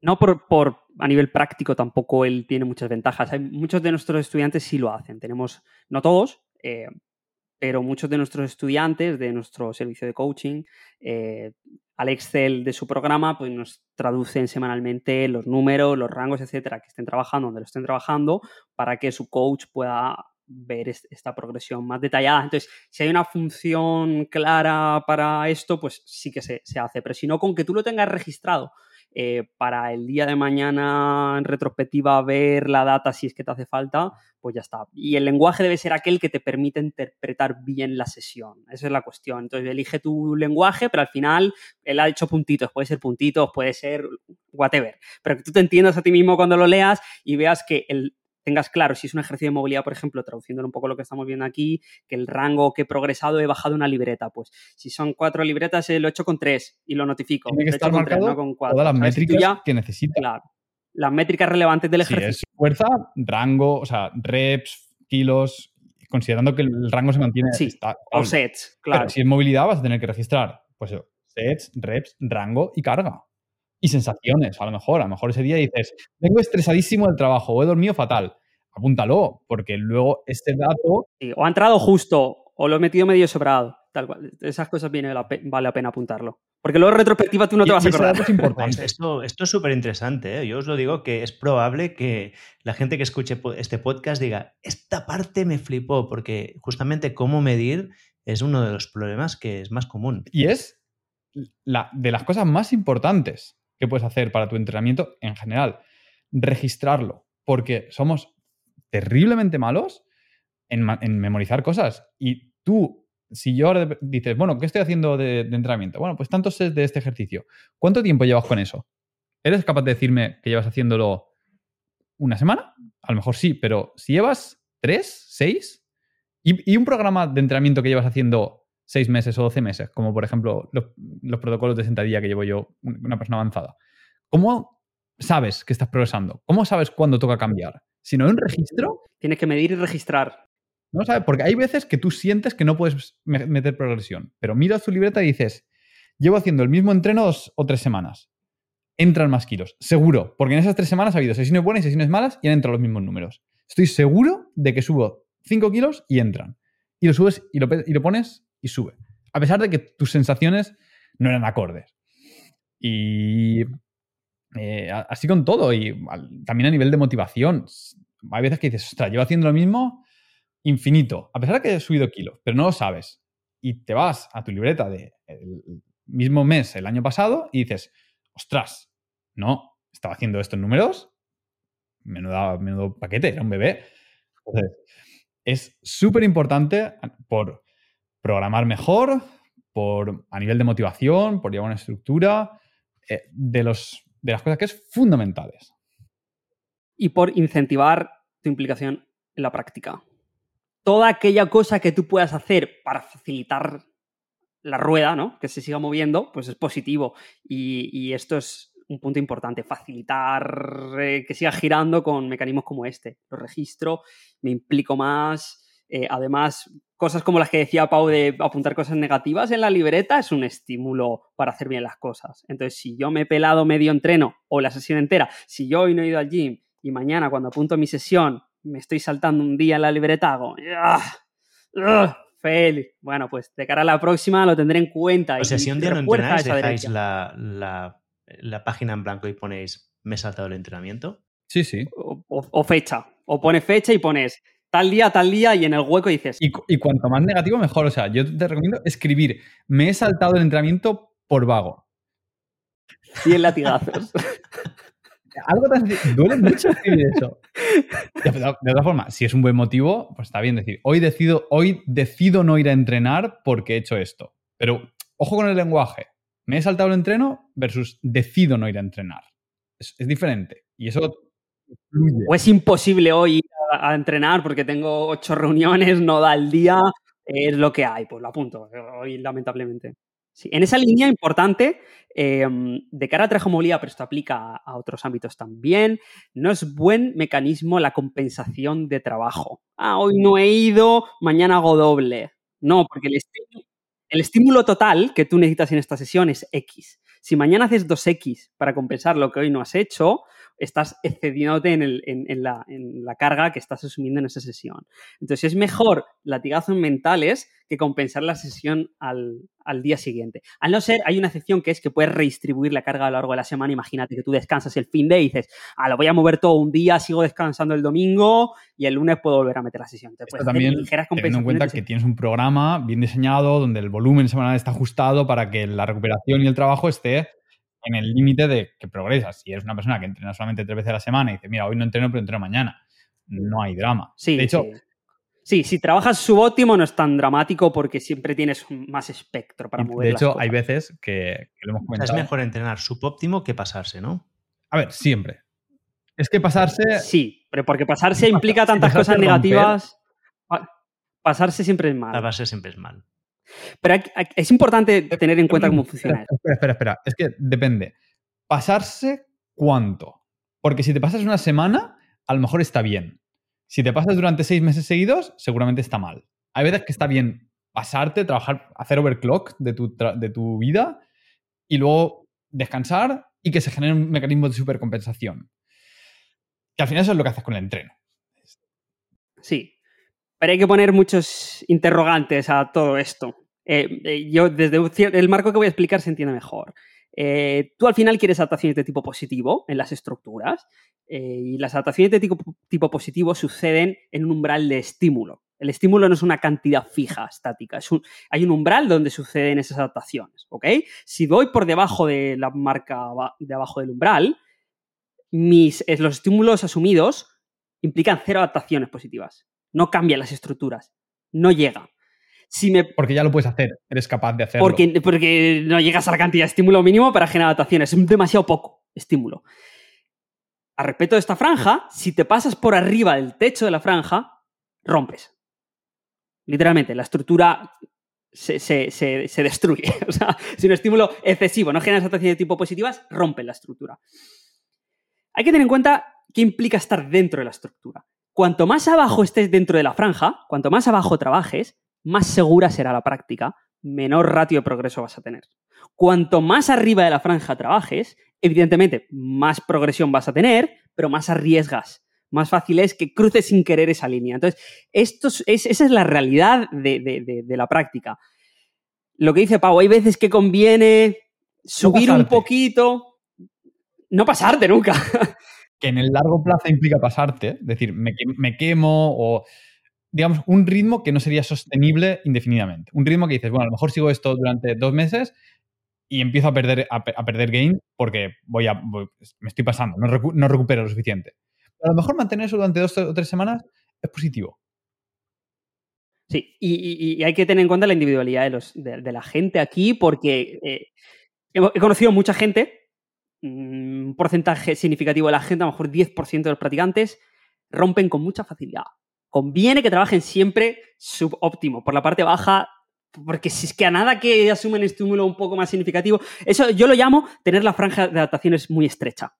Si tienes la franja muy estrecha, a nada que subes te pasas y la lías. Entonces te conviene tener una práctica más conservadora, tienes que interiorizar eso y punto. Luego hay individuos que tienen la franja muy ancha y pueden abusar. Yo, por ejemplo, tengo la suerte de tener esa experiencia. Yo suelo poder apretar muy fuerte con poco riesgo. Eso también viene con la, experiencia en un ámbito y la tolerancia a los tejidos. O sea, tú al principio tienes muy poco margen, tú al principio aprietas un poquito más y rompes. Entonces, los principiantes, por contra, tienen el límite inferior de progreso por los suelos. O sea, a nada que les soples en la oreja, pero, progresan, básicamente.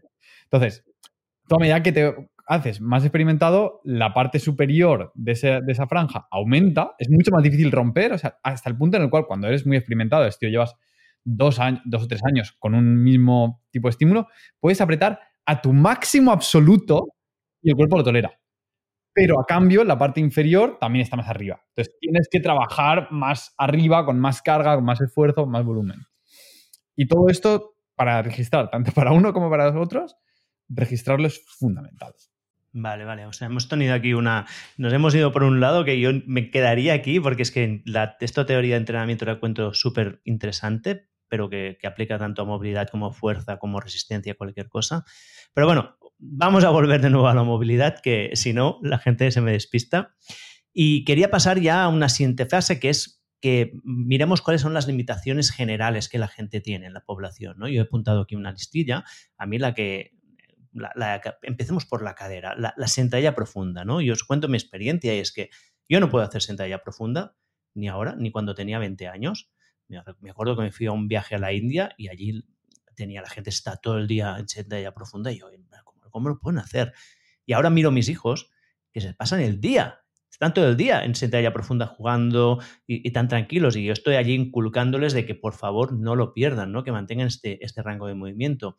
Entonces, empezando por aquí y repasando los diferentes tipos de, limitaciones que la gente tiene, si las podéis decir y por qué la gente, por qué se pierden. Vale, se pierden, son dos cosas. Se pierden eh, porque las, en biología las cualidades em, se degeneran si no se asumen estímulos es una cuestión de eficiencia. El, cuerpo quiere ser eficiente en los recursos que administra y si tú no le haces uso a una característica, pues se atrofia, se pierde esa, característica. Eso es la biología. Eh, hay una frase que lo ilustra muy bien que es úsalo o piérdelo, use it or lose it, que usan eh, los de Andrés Espina, y es 100% cierto. ¿Para qué va a mantener que lo usas, lo pierdes. un rango donde no tiene capacidad, es, abrirte la puerta a la lesión, porque vas a entrar un día y, vas a romper porque no tienes capacidad de hacer nada. Mucho mejor. O sea, es pérdida de fuerza en ese rango, lo que hace perder la movilidad, ¿no? Pero es lo mismo pasa con la fuerza o con la cantidad de masa muscular o cualquier otra característica. Si no la usas, si tú no usas, le das uso a esa masa muscular, eh, vas a perderla. Si no haces, haces uso de esa cantidad de fuerza, por muy fuerte que tú te pongas en un plano determinado, si pasan los años sin que tú te expongas a gestionar ese tipo de cargas de nuevo, vas a perder una buena parte de esa, de esa capacidad. Entonces, eso simplemente es una característica de la biología, que las cosas que no se usan tienden, tienden a atrofiarse, tienden, tienden es una falacia de la medicina moderna eh, que si tú dejas el cuerpo de forma estática, se va a mantener. No se mantiene, se degenera. Entonces, cosas como, por ejemplo, cuando te dicen, bueno, me duele esto, y te dicen, pues deja, de hacer la actividad que estabas haciendo durante tres meses. Es, es, un consejo terrible porque todas las otras adaptaciones positivas que estaban relacionadas con esa actividad se pierden también se, pierden. Y lo, más probable es que además el problema que tienes tampoco se resuelva. Porque no mejoras la capacidad. Entonces, em, Limitaciones clásicas que, veis vosotros. Sí. Eh, por ejemplo, es que esto podemos eh, entrar tan. Es una locura. Podemos entrar tan en detalle en cada nicho que hacemos un podcast de eso. Pero si hablamos del squat, por ejemplo, de la sentadilla profunda, eh, en concreto, tienes em, tres potenciales limitaciones. Es subjetivo, no todo el mundo eh, viene a limitar la sentadilla de la misma manera. La más clásica que se entiende, ¿verdad?, es la dorsiflexión, la falta, falta, de capacidad de que el tobillo flexione más, que la rodilla entonces avance más hacia, hacia adelante y eso te permita bajar. Eso es cierto, eso es una limitación muy común, pero no es la única. Otra que hemos, nosotros le hemos dado mucho bombo ahí fuera, que se conoce cero, es la capacidad de comprimir los segmentos. para que, para que entiendas, yo puedo hacer una sentadilla con 90 grados de dorsiflexión de tobillo. Es decir, con el tobillo totalmente en, con cero. Puedo bajar a sentadilla profunda. ¿Qué dices? Sí, sin problema. A ver, a ver, a ver. Sí, sí. ¿Cómo, cómo? Simplemente generando mucha compresión de las palancas. Si tú eres capaz de mantener tu rodilla perfectamente en contacto con el torso y tu glúteo perfectamente en contacto con el talón, si los tres segmentos son capaces de, comprimirse de manera completa, la cantidad de dorsiflexión que vas a demandarle al cuerpo es infinitamente inferior muchísimo inferior. Llevando muchísimo el culo hacia atrás y el pecho mucho hacia adelante hasta que estás prácticamente con el torso tocándote los muslos y luego vas bajando poquito a poquito hasta que el glúteo hacia el talón terminas con la flexión de rodilla. Entonces, esa capacidad de compresión, que viene dada compresión por dos partes, compresión de cadera y flexión máxima de rodilla, está totalmente olvidada en el mundo del entrenamiento cuando se habla de la, de la sentadilla. Y de hecho, hay mucha gente a la cual le puedes, o sea, bueno, por dicho, cuando elevas el talón, que generalmente se dice, bueno, eleva el talón para, para compensar la dorsiflexión. No solo compensas con dorsiflexión, cuando lo piensas, tú elevas el talón, llevas la rodilla más hacia adelante y eso abre el ángulo también del torso con el muslo. Entonces, estás afectando a el, al tobillo que, que, demanda menos, pero también a la cadera que demanda menos. Entonces, estás compensando por varias partes con la elevación de talón. Que no que esté mal. Lo que no compensas es la rodilla. por eso es muy común La rodilla no la compensa, se comprime más incluso. Entonces, si tienes eh, poco rango en flexión de rodilla, ese era el tercer punto que iba a decir, tienes la compresión de la cadera, la de la rodilla y la dorsiflexión. Es la triple flexión eh, de, o sea, la, de la rodilla sería yo levantar y poderme llevar el talón al culo, ¿no? Es más pasivo que, que activo. O sea, el rango tú lo quieres en este caso pasivo, en sentido profunda. Tú lo que quieres es que cuando tú le expresas carga a la articulación, eh, puedas comprimir completamente los segmentos. Puedas tener eh, tu, gemelo sólidamente contactando Nosotros hacemos el test de, sentarte en seiza, por ejemplo. De, posición de seiza típica. Incluso si, el empeine no te da, ponerte una toallita debajo de, los empeines y poder sentarte en los, talones. Si tienes eso, tu rodilla tiene prácticamente 180 grados de, flexión y, y, la rodilla podemos descartar que sea eh, uno de los limitantes para la sentadilla. Ahora habría que ver. ¿Y, la de cadera, entonces, cómo, cómo se gana la de cadera? Pues tienes un montón de herramientas. Al final lo que tienes que mejorar es con la rodilla flexionada, porque la musculatura, eh, mucha de la musculatura que ataca la cadera es biarticular, también tiene que ver con la rodilla, entonces en este caso la quieres con la rodilla flexionada, poder tener muchos, mucho grado de, flexión de cadera, poder llevar fuertemente la rodilla contra el pecho. Entonces eso se puede trabajar con una mirada de ejercicios muy, muy amplia. Uno de los más clásicos, el que le recomiendo a la mayoría de gente, es pasar tiempo en sentadilla profunda. Lo que pasa es que intencional, no tiempo aleatorio, ¿sabes? O sea, a sentadilla, bueno, ok. Entonces vas a tender a usar las compensaciones que sueles usar y vas a tender a mejorar lo que ya está bien y no fortalecer los puntos débiles, que al final eso es, yo creo, centrar un poco de la filosofía del trabajo de movilidad. Tienes que centrarte donde eres débil, donde no eres capaz. Ahí es donde tienes que tener la intención y el trabajo. Entonces, eh, cuando haces sentadilla profunda, si lo que te falta es la compresión abdominal, que, eh, en este caso la compresión de, la flexión de cadera, ¿qué debes estar buscando cuando estás en sentadilla profunda? Acercar los segmentos, acercar mi torso a mi muslo todo el rato. Entonces estoy haciendo el set con ese foco. antes, súper consciente, súper activo. Estoy bajando y estoy pensando en el torso contra los muslos, los muslos, los muslos contra el torso, las rodillas intentando llevarlas hacia adelante, todo comprimirnos, como si quisiéramos, como si fuésemos un acordeón, intentamos comprimirnos lo más bajito posible. Esto, por supuesto, es a nivel de ejercicio, de práctica. No, no estás haciendo eso cada vez que haces una sentadilla. Llega un punto en el cual el rango está tan estás tan familiarizado, tan cómodo, que simplemente bajas y no hay ningún tipo de resistencia. Entonces puedes descansar ahí abajo. Pero para desarrollar ese rango, primero tiene que ser de forma activa. Porque de hecho, esa contracción activa que decíamos, que en este caso pues vendría de los flexores de la cadera, trabajo de cuádriceps, de, de isquios, de gemelo, de tibia anterior, todo para comprimir va a crear una inhibición recíproca, como decíamos anteriormente, de todas aquellas musculaturas que están activándose impidiéndote llegar ahí, ¿no? A lo mejor el glúteo, el, lumbar, incluso para puede, puede, contraer para evitar que haya tanta flexión espinal, a, nivel de isquio, en fin. Hay todo básicamente puede, puede trabajar a favor o en contra. Entonces, eh, un ejemplo para nosotros podría ser, eh, si quieres una sentadilla profunda y te, y te quedas relativamente lejos del suelo, digamos a un palmo y pico, considerando que tus segmentos no tengan unas proporciones que te hagan tener una sentadilla muy alta, que eso también puede ser, ponte un, objetivo debajo. Ponte, por ejemplo, un, objetivo en el cual no llegues si te pones en sentadilla, pero si activas para comprimirte, lo toques. Intenta comprimir y tocar. Comprimir y tocar. Y mantener esa, esa contracción, por ejemplo, 10, 15 segundos y haz repeticiones. Debajo, contraigo, toco. Y cuando eso esté consolidado, baja un poquito la altura y contrae otra vez. Vale, ¿y qué pasa si no tienes? O sea, ¿qué limitación te da no tener una sentadilla profunda? Pues, a ver, por un lado, creo que la sentadilla profunda es súper importante. Por otro lado, creo que también se le ha dado mucho más bombo del que eh, en realidad tiene. Es decir, es una posición útil, es una posición funcional, poder bajar y sentarte sin tocar el suelo es muy cómodo, te permite, por ejemplo, coger cosas, manipular cosas en el suelo de forma cómoda, te permite interactuar con elementos que están a baja altura de forma cómoda y, entre otras cosas, por ejemplo, sin ensuciarte. Además es muy útil porque te permite trabajar la cadera en máxima flexión, la rodilla en máxima flexión, a nivel articular, está moviendo todas las articulaciones, es una buena posición. Pero no es la posición. No te va a resolver todos tus problemas de movilidad de la cadera, ni todos tus dolores, ni nada. Pero porque eso no existe. Porque eso no existe.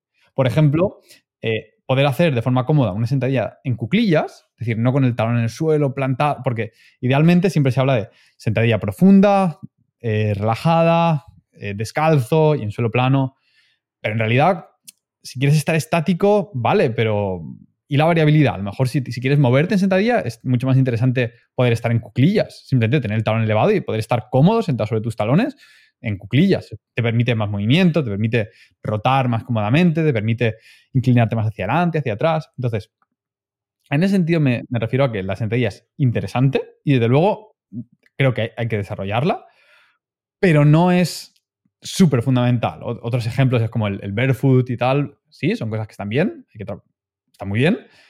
No te van a solucionar todos tus problemas. Los problemas se solucionan de forma específica. ¿Qué te duele? Esto.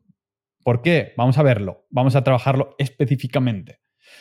Entonces, la Squad pues, es una muy buena herramienta, desde luego. Eh, sí, yo añadiría, eh, bueno, que lo que ha dicho Pau, totalmente, totalmente de acuerdo, eh, pero que en términos de salud es interesante todas tus articulaciones llevarlas a, un buen nivel de movilidad y a un buen nivel de fuerza, en términos de salud, por prevención de lesiones, está bien. Eh, y de manera coplanar dependerá sobre todo de tu práctica deportiva. Algo de funcionalidad para tu vida te va a dar tener una sentadilla profunda, pero la hemos perdido por algo en primera instancia, porque no la usamos demasiado en nuestro día a día. Por lo tanto, no es una cosa que te vaya a revolucionar tu vida en términos funcionales para tu día a día. Algo te va a dar, porque si no tienes capacidad de acceso, pues entonces esa realidad de exposición te la vas a perder. Entonces puede ser que algo modifique, pero no, no va a ser game changer, no va a cambiar radicalmente tu día a día. puede cambiar radicalmente tu práctica deportiva, eso es completamente cierto. Si tienes una mala sentadilla profunda y practicas CrossFit, buena suerte. Si tienes una mala sentadilla profunda y practicas, qué sé yo, es que hay infinidad de deportes que implican... mucho beneficio en, en gente que ha incrementado su salto simplemente porque es capaz de recibir en una posición mucho más comprimida entonces puede, apurar más los saltos.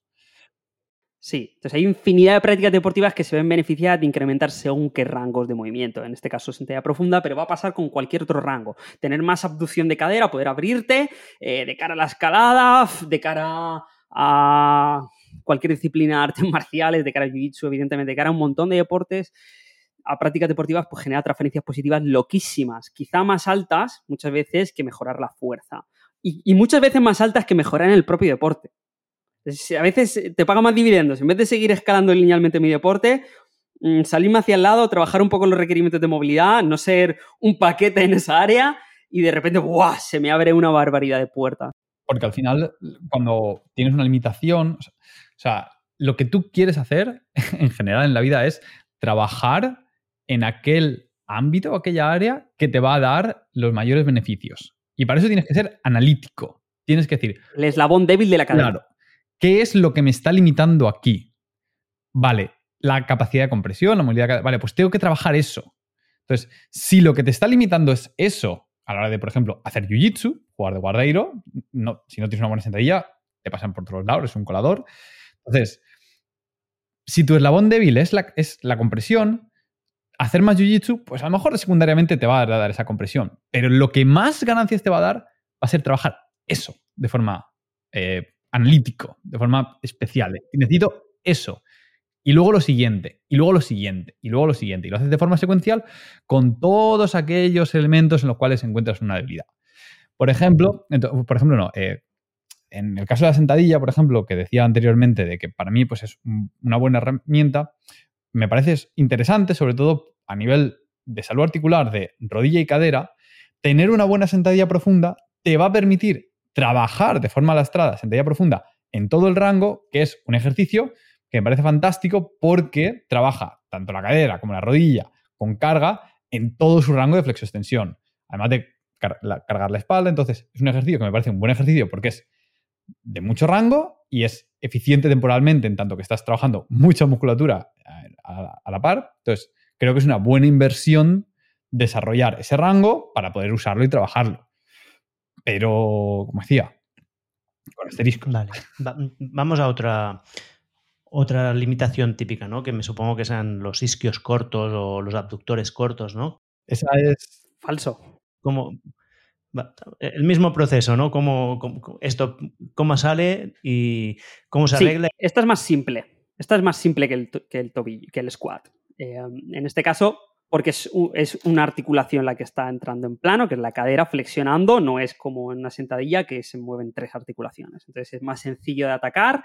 Eh, si somos analíticos y bloqueamos las rodillas en el momento de flexionar la, la cadera y llevamos en neutro la espalda, que no encorvamos eh, la, la, lumbar, vamos con antepresión pélvica, sacamos culete. Cuando bajamos esa flexión de cadera, lo que está pasando es que la zona de la cadena posterior dependerá un poco de tu fase de la progresión, va a ser un punto u otro, va a ser más en los isquios puros o más detrás de la rodilla, más en la zona tendinosa, puede ser gemelo, puede ser incluso en el solio, casi en el talón. Yo he conocido casos en los que cuando flexiona la cadera les tiran el talón, tendón de Aquiles. Sí, realmente. E-, ese es estar en el drama. Para que a todos aquellos oyentes que estáis ahí, estás en el drama, eh, tienes que empezar desde el cero absoluto, pero es esa persona en concreto la que más necesidad tiene de ponerle el trabajo, por lo que hablábamos de la funcionalidad. Tener muy poca flexión de cadera es un problema. Yo alguna vez haciendo los test eh, para hacer algún diseño programático en términos de movilidad, veo test de flexión de cadera, veo que la gente sube la rodilla menos de 90 grados. Digo, es que madre de Dios, ¿cómo subes escaleras? Es que creo que tendrás problemas, tendrás que echar el torso hacia atrás para subir escalones. Es que es una cosa dramática. Tener, tener muy mala flexión de cadera creo que eh, puede producir funcionalmente en tu día a día muchos más perjuicios eh, que, por ejemplo, no tener un buen squat. Uno de ellos es que tengas que estar compensando esa falta de rango en flexión de cadera con flexión de columna y de ahí toda la mala prensa que tiene la flexión de la columna. La flexión de la columna no es un problema, es que siempre necesites flexionarla para gestionar cargas, para coger algo del suelo o lo que sea.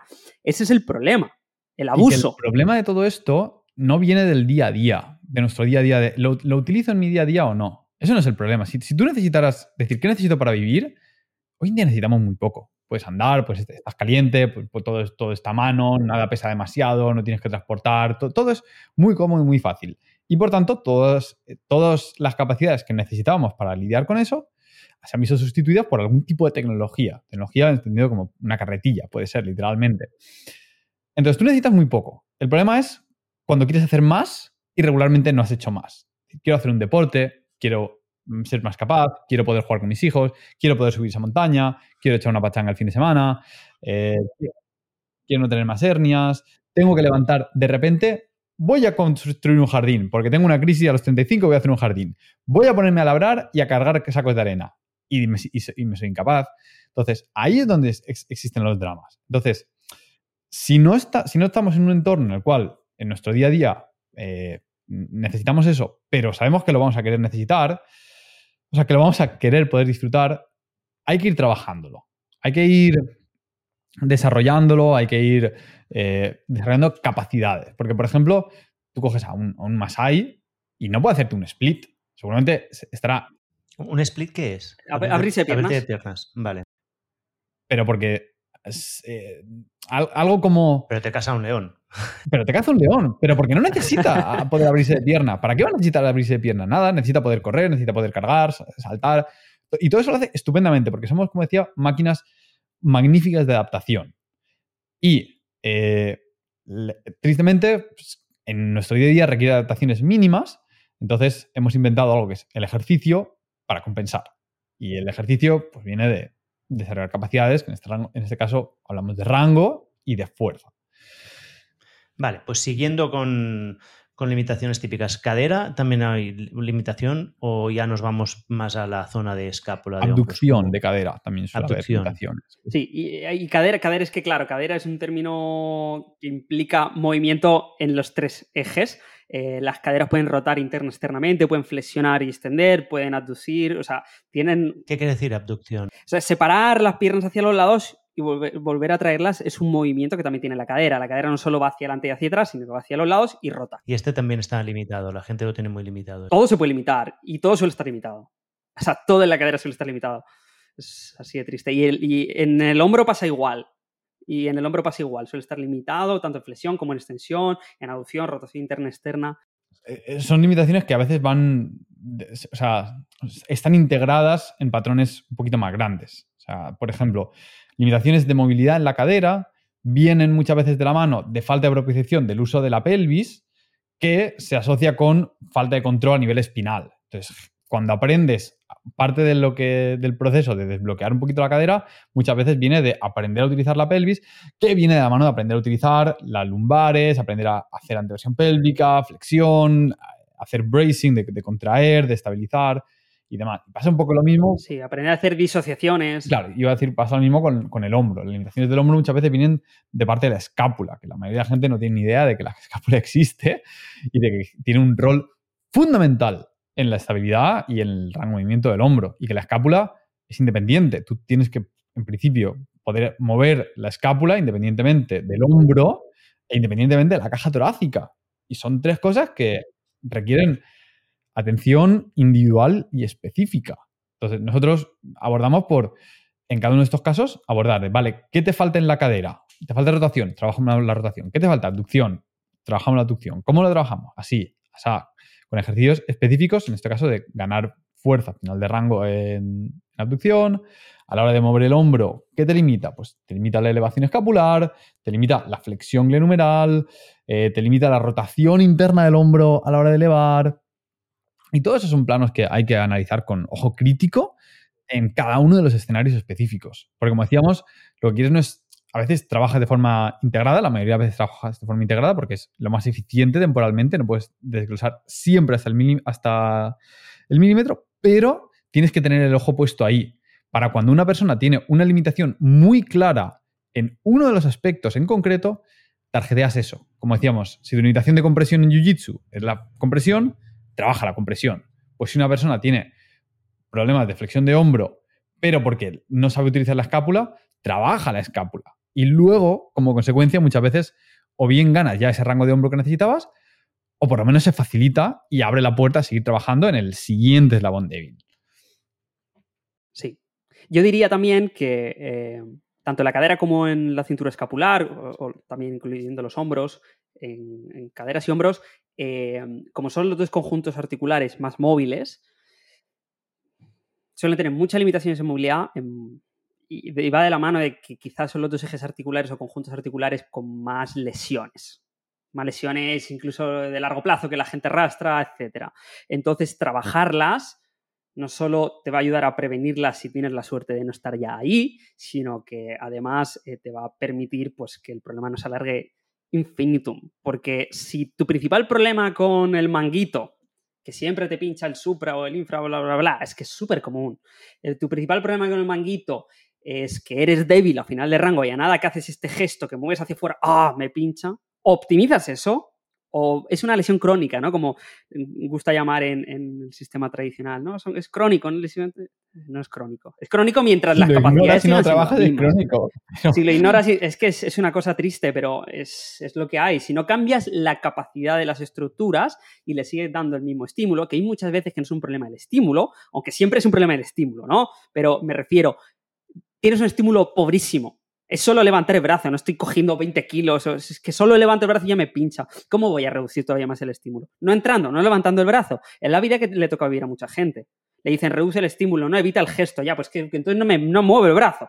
Me hacen más inútil. En largo plazo vas solo a agravar el problema. Lo que debes hacer es, de manera consciente, con mucho cuidado, con buena letra, porque el daño ya está hecho, ir entrando, ir aumentando un poco la posición gradualmente, la capacidad, hasta que eres muy fuerte en rotación externa. Y nuestro foco ahí al final es tener mucho rango, ser muy fuerte, todo lo que barra quieras, puedas, es una buena idea en términos de prehabilitación, de preparación del cuerpo de cara a evitar lesiones. Nosotros en nuestro mundillo, en nuestro círculo, pues tenemos algo de fama de ser nazis de los básicos, de, hostia, esta gente, tío, están obsesionados, lleva las cosas en un número muy locos, pero porque nos tomamos muy seriamente ese punto. Es que, es que si luego vas a tener una práctica física mínimamente invasiva, mínimamente seria, eh, van a venir los sustos, van a venir los problemas. Si tienes una base muy fuerte, muy fuerte idealmente, en tanto fuerza como movilidad, te quitas un montón de dramas de encima. Es que vas a vivir la vida con, de otra manera. Esto,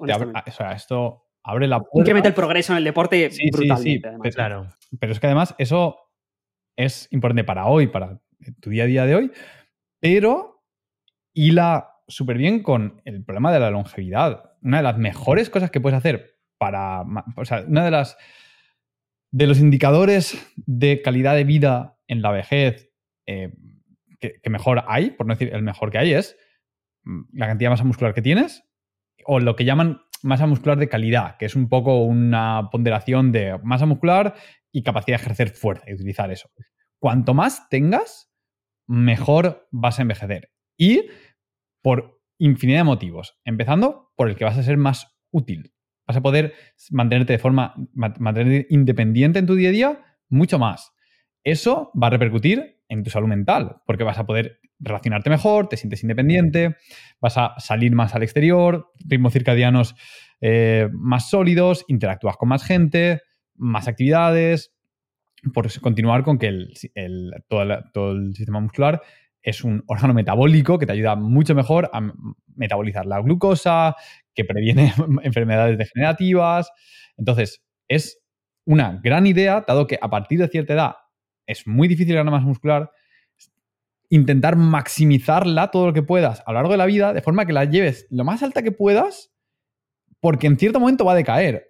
Pero si decae desde un punto muy alto, pues va a decaer mucho más tarde y va a decaer mucho más despacio si además la, sigues utilizando. Entonces, a nivel de longevidad, es súper interesante y súper importante desarrollar esto fuertemente. Es decir, no, es que es importante prestar atención a mis articulaciones y a mi musculatura hoy mucho.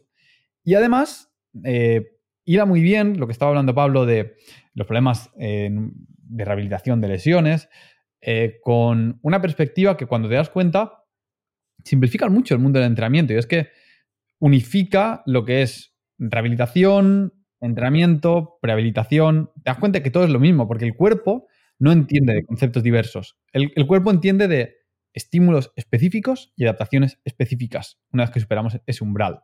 Entonces, lo único que tienes que hacer en todos estos entornos es cuantificar cuánto puedes hacer y de forma progresiva hacer un poquito más.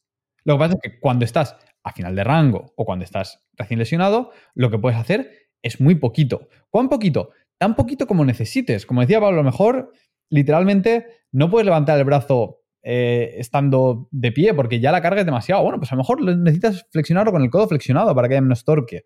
O a lo mejor necesitas tumbarte y hacerlo ahí. Trabaja eso. Y cada vez un poquito más, cada vez un poquito más, un poquito más de rango, un poquito más alto, un poquito más extendida la palanca, luego un poquito más de carga. ¿Y en qué momento pasa de ser rehabilitación a entrenamiento? No hay un punto, es, un continuo. ¿Y cuán lejos lo quieres llevar? Tanto como quieras o tanto como puedas. No, me gusta muchísimo esto. esto aquí me has, me has, dado para dos o tres clips, ya te lo digo ahora, Pau. porque la, parte de la longevidad creo que es esencial y la gente tiene que entender la importancia de la fuerza y de la capacidad cardiovascular.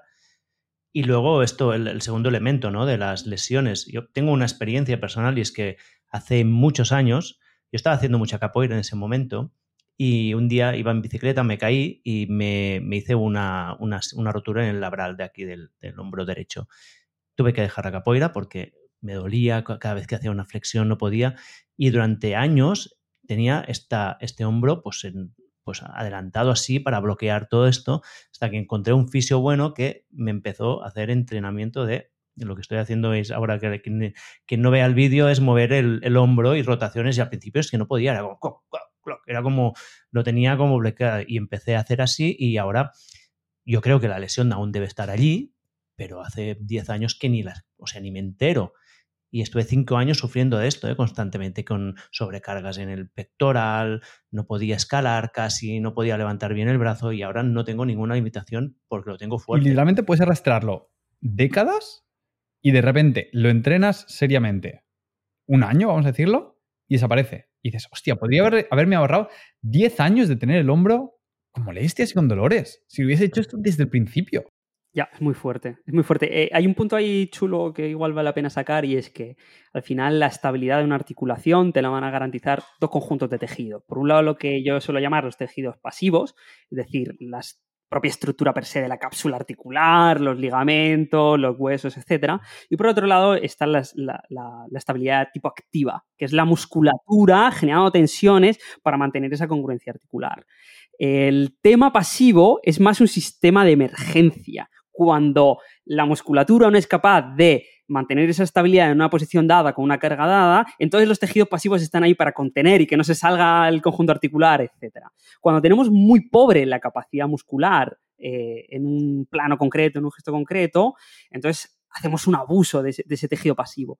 Y podemos mantener la cronicidad de, o sea, podemos hacer crónico un problema.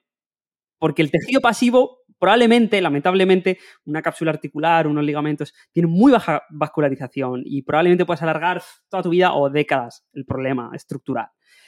Si tú te empoderas ahí y trabajas esa, esa capacidad muscular, en muchísimos casos, sin que la lesión se arregle, sin que la estructura pasiva se arregle, sigues teniendo tu hernia, sigues teniendo tu lesión en, en el hombro, pero desaparece la sintomatología por completo siempre y cuando mantengas esa capacidad. Y puedes vivir el resto de tu vida sin problemas y dices, ah, bueno, tengo tres, o sea, yo he visto ese tipo de casos, tengo tres hernias y estoy aquí haciendo el animal en la sesión de fuerza con cero problemas porque he optimizado lo que en su momento no tenía óptimo generó las lesiones y luego me mantuvo décadas en, esos umbrales de dolor y ahora ya no, ocurre. No quiere decir que esto le vaya a pasar a todo el mundo. He visto algún caso en el cual se, acaba conviviendo con dolores leves, pero incluso en el peor de los escenarios eh, la situación mejora, por lo menos mejor. A nadie le irá mal tener más fuerza. No hay nadie en toda la historia de la humanidad que al morirse haya pensado, hostia, tenía demasiada fuerza, qué mierda. qué, fuerte, qué fuerte estaba, qué pena. ojalá no hubiera estado tan fuerte yo. No hay nadie, nadie. Bueno, no lo sé, pero me imagino que no hay nadie.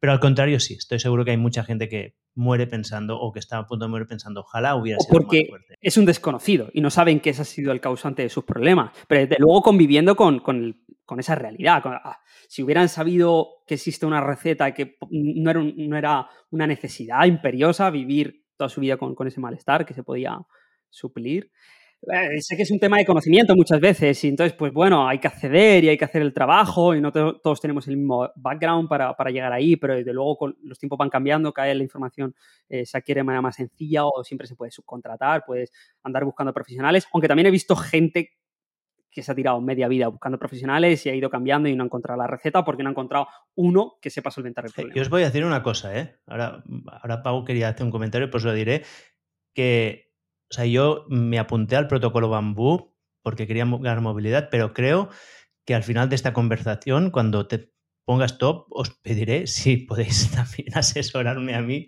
individualmente. O sea, que os contrataré porque veo que, o sea, me cuadra mucho, todo lo que me estáis diciendo me cuadra y realmente creo que es un trabajo que es súper necesario hacer. Dicho esto, Pau, quería hacer un comentario. El, protocolo bambú, ahora que lo dices, lo hicimos un poco como puerta de entrada. No, no, es, el, no es el protocolo definitivo, no es no tienes todo ahí, hay mucho más que explorar, pero es, intentamos hacer una puerta de entrada accesible donde trabajamos todo el cuerpo, donde trabajamos cada uno de los ejes principales donde hay limitaciones articular y empezamos desde lo más, más, más, más básico hasta un nivel principiante intermedio para que la gente experimente las sensaciones de cómo es trabajar con esto, las mejoras, dónde peca, dónde tiene problemas y aprenda. Y luego, a partir de ahí, cada uno que siga su camino. Puede ser con nosotros, puede ser con otra gente, pero una puerta de entrada práctica, porque también hay que decir que el protocolo... Y asequible y sencilla de seguir. Económica, eh, independiente pero con seguimiento. Y además, eh, creo que cabe destacar que para aquellos que no lo, que no lo hayáis hecho, aparte de los ejercicios per se, tienes explicaciones de los ejercicios muy en detalle. Somos muy pesados cada uno de los ejercicios, y son un montón. Tiene 5 o 7 minutos de explicación al detalle de, bueno, aquí haces esto y aprietas esto y pones esto aquí, así, por esto y por esto, por otro, pero no así por esto, para que aprendáis toda esta riqueza de uso del cuerpo que, decíamos. Sí, eh, a ese respecto conviene eh, revisitar estos tutoriales a medida que se va adquiriendo experiencia con el protocolo, porque el día 1 tu conocimiento de tu propio cuerpo y de la posición es cero en ese ámbito y cuando te expones unas pocas semanas vas a ser de otro nivel y la data la vas a hacer de otra manera, vas a quedarte con otro tipo de detalles, entonces conviene revisitar estos cuando, cuando, coges información. Pero yo iba a decir, en el, ejemplo de la sintomatología y de, la rehabilitación de lesiones, que para explicar un poquito una falacia también muy común que piensa la gente, que es que los practicantes que llevan las cosas al límite o la gente pro no se lesiona, se lesiona menos, eso me pasa a mí porque soy principiante, seguro que esos que son unos pros saben entrenar súper bien sin que les pase. Eso es mentira, tanto Pablo como yo nos hemos llevado un montón de lesiones y de hecho lo más normal es que cuando algún cliente me dice, me duele eso, yo digo, ah, sí, eso, por ahí he pasado yo también, no te preocupes. Y eso, y eso también, y eso también. Porque al final te vas a lesionar, sobre todo si eres muy ambicioso. Y lo importante es no lesionarse de la misma forma muchas veces. Si te lesionas una vez, es un punto, es data, es información. ¿Qué ha pasado? ¿Por qué me he lesionado? ¿Qué ha fallado aquí? Puede ser casuística, puede ser literalmente he pisado mal y se, me ha torcido el pie. Bueno, vale, ok. Pero incluso ahí puedes decir, a lo mejor es que tendría que tener el pie más fuerte por si, por si se me tuerce y cómo lo preparo. Y analizas. Y cada vez que te haces una lesión, para nosotros es una oportunidad estupenda para aprender, lo primero, toda la fisiología de esa, de esa- de esa zona. Lo primero que haces es, uy, me duele aquí. ¿Qué hay, ¿Qué hay aquí, en esta zona? Bueno, pues abres cualquier manual de anatomía. Ah, pues mira, esta, estructura, esta estructura. ¿Qué hace cada estructura? Pues cada estructura hace esto y esto y esto, ¿vale? Pues si hacen esto, voy a hacer diferentes ejercicios para aislar cuáles son los que intervienen en unos casos y no en otros. Y a base de test así, decir, ah, vale, pues lo que me duele es esto. Y este que me duele hace esto. Vale, pues vamos a trabajar ese rango desde cero hasta rehab normal. Ese es el proceso estándar de una lesión. Y como decíamos, ambos hemos tenido muchas lesiones, todo- todas, prácticamente todas recuperadas, porque la mayoría de las lesiones son Sí, nunca recurrente. Claro, la, mayoría de las lesiones son una rotura muscular, una tendinopatía, una sobrecarga articular. Son cosas que, aunque algunas de las personas que nos escuchan puedan decir, hostia, pues yo he tenido y la arrastrado cinco años. Con el tratamiento adecuado, en seis meses como mucho, te las has quitado encima todas. A veces hay lesiones severas, de las que no hay una reversibilidad total, ¿no? Como decías tú de tu pierna, o en mi caso yo tuve una, una caída con codo bloqueado que me explotó la cápsula articular como aquel que dice. O sea, un crujido súper serio y inflamación, inmovilización total del codo, es decir, me lo he destruido. Y a base de... eh, Empecé con literalmente despertarme a medianoche con, para mover la muñeca para que crujiera algo para aliviar el dolor, pero en el día uno estaba empezando a movilizar el codo y me tiré todo el día uno movilizando el codo. Y luego movilizando el codo con un kilo, un kilo, flexoextensión de codo y explorando constantemente, ¿vale? Y en este plano, ¿cómo, ¿cómo funciona? Y en este otro. Y la pronación y supinación. Y overhead, ¿cómo funciona esto? Y lo otro. Y en el día 3 o algo así, estaba haciendo flexiones iluminadas con mucho cuidadito, súper despacito, porque con rodillas y cada vez añadiéndole más carga progresivamente. Y he ido, seguido con esa tónica a lo largo de lo mejor, eh, pues a lo mejor tardé unos cuatro meses en, tener una funcionalidad al 90%, porque eso siempre, si lo haces bien, avanza muy rápido durante al principio y luego se estanca y tienes que hacer muy específico, las adaptaciones ya, ya no son del estilo tengo un reflejo de dolor general porque hay algo afectado. Ya es literalmente, no, específicamente aquí hay un tejido dañado y solamente cuando tocas ese tejido duele, que es lo que quieres, ¿no? Que no sea una sobrereacción del sistema nervioso.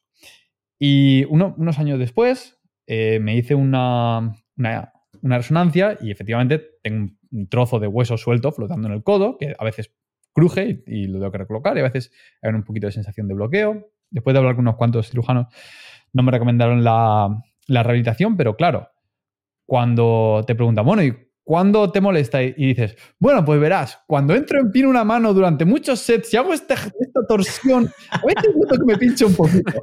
Y te dicen, yo Vale. creo que no deberías operarte. Y es un ejemplo de cómo puedes tener una anomalía, literalmente hay, hay un trozo de hueso flotando dentro de mi codo y a base de especificidad he conseguido rehabilitar la total flexión que la había perdido y la total flexión tardé unos seis meses un año en recuperarla y la total extensión full funcional hasta niveles digamos sobrehumanos de, de poder hacer todos los gestos calisténicos sin ningún tipo de problema codo bloqueado codo flexionado a pesar de que hay problemas eh, internos. Y es que el cuerpo se adapta y si adapta a que hay esta anomalía, pues habrá que. Si, si hace pres- presi- presión en alguna zona, pues a lo mejor se, que se calcifica un poquito, a lo mejor la estructura del húmero y del radio cambian un poquito, a lo mejor se crea un microespacio articular para adaptarse a esa presión y aliviarla. Y al final, eso es lo que nos importa sobre todo, que la funcionalidad se recupere. Eh, hay muchos estudios al respecto de esto, de cómo diagnósticos Otros de músculos imagen aprenden a no compensar, sirven. otras Claro, estructuras. Efectivamente. Sí. Pues wow, creo que, bueno, hemos, me gusta porque hemos terminado, hemos empezado desde movilidad y de ganancia y de lo que podemos ir mejorando, pasando a cómo recuperarnos de la lesión. Y estaba, mientras hablabais, estaba repasando toda la lista de cosas que me había apuntado y yo creo que hemos tratado casi todos los temas que tenía aquí, de alguna manera u otra, con preguntas específicas y otras que eran más, pues no, o sea, que han salido de forma natural. Así que mm, me gustaría entrar ya en la última fase de la entrevista porque llevamos dos horas y tres minutos y la gente que está escuchando, algunos ya dirán, por favor, a ver, ¿cómo terminamos? Y primero, antes de empezar, ¿creéis que nos hemos dejado alguna cosa importante a tratar sobre el tema de movilidad? No, no diría que algo troncal. De todas maneras, bueno, las conversaciones lo que tienen, ¿no? Es, orgánico. Que, que, decida la audiencia. Si nos hemos dejado algo y si hace falta, sí, eh, exacto. regrabamos. Pues no, nos lo dejan como notas y, podemos hacer una segunda parte. Vale. Pues entonces pasaré con una serie de preguntas finales que siempre me gusta hacer, que esta yo creo que no os las pasé porque me gusta que sean sorpresas.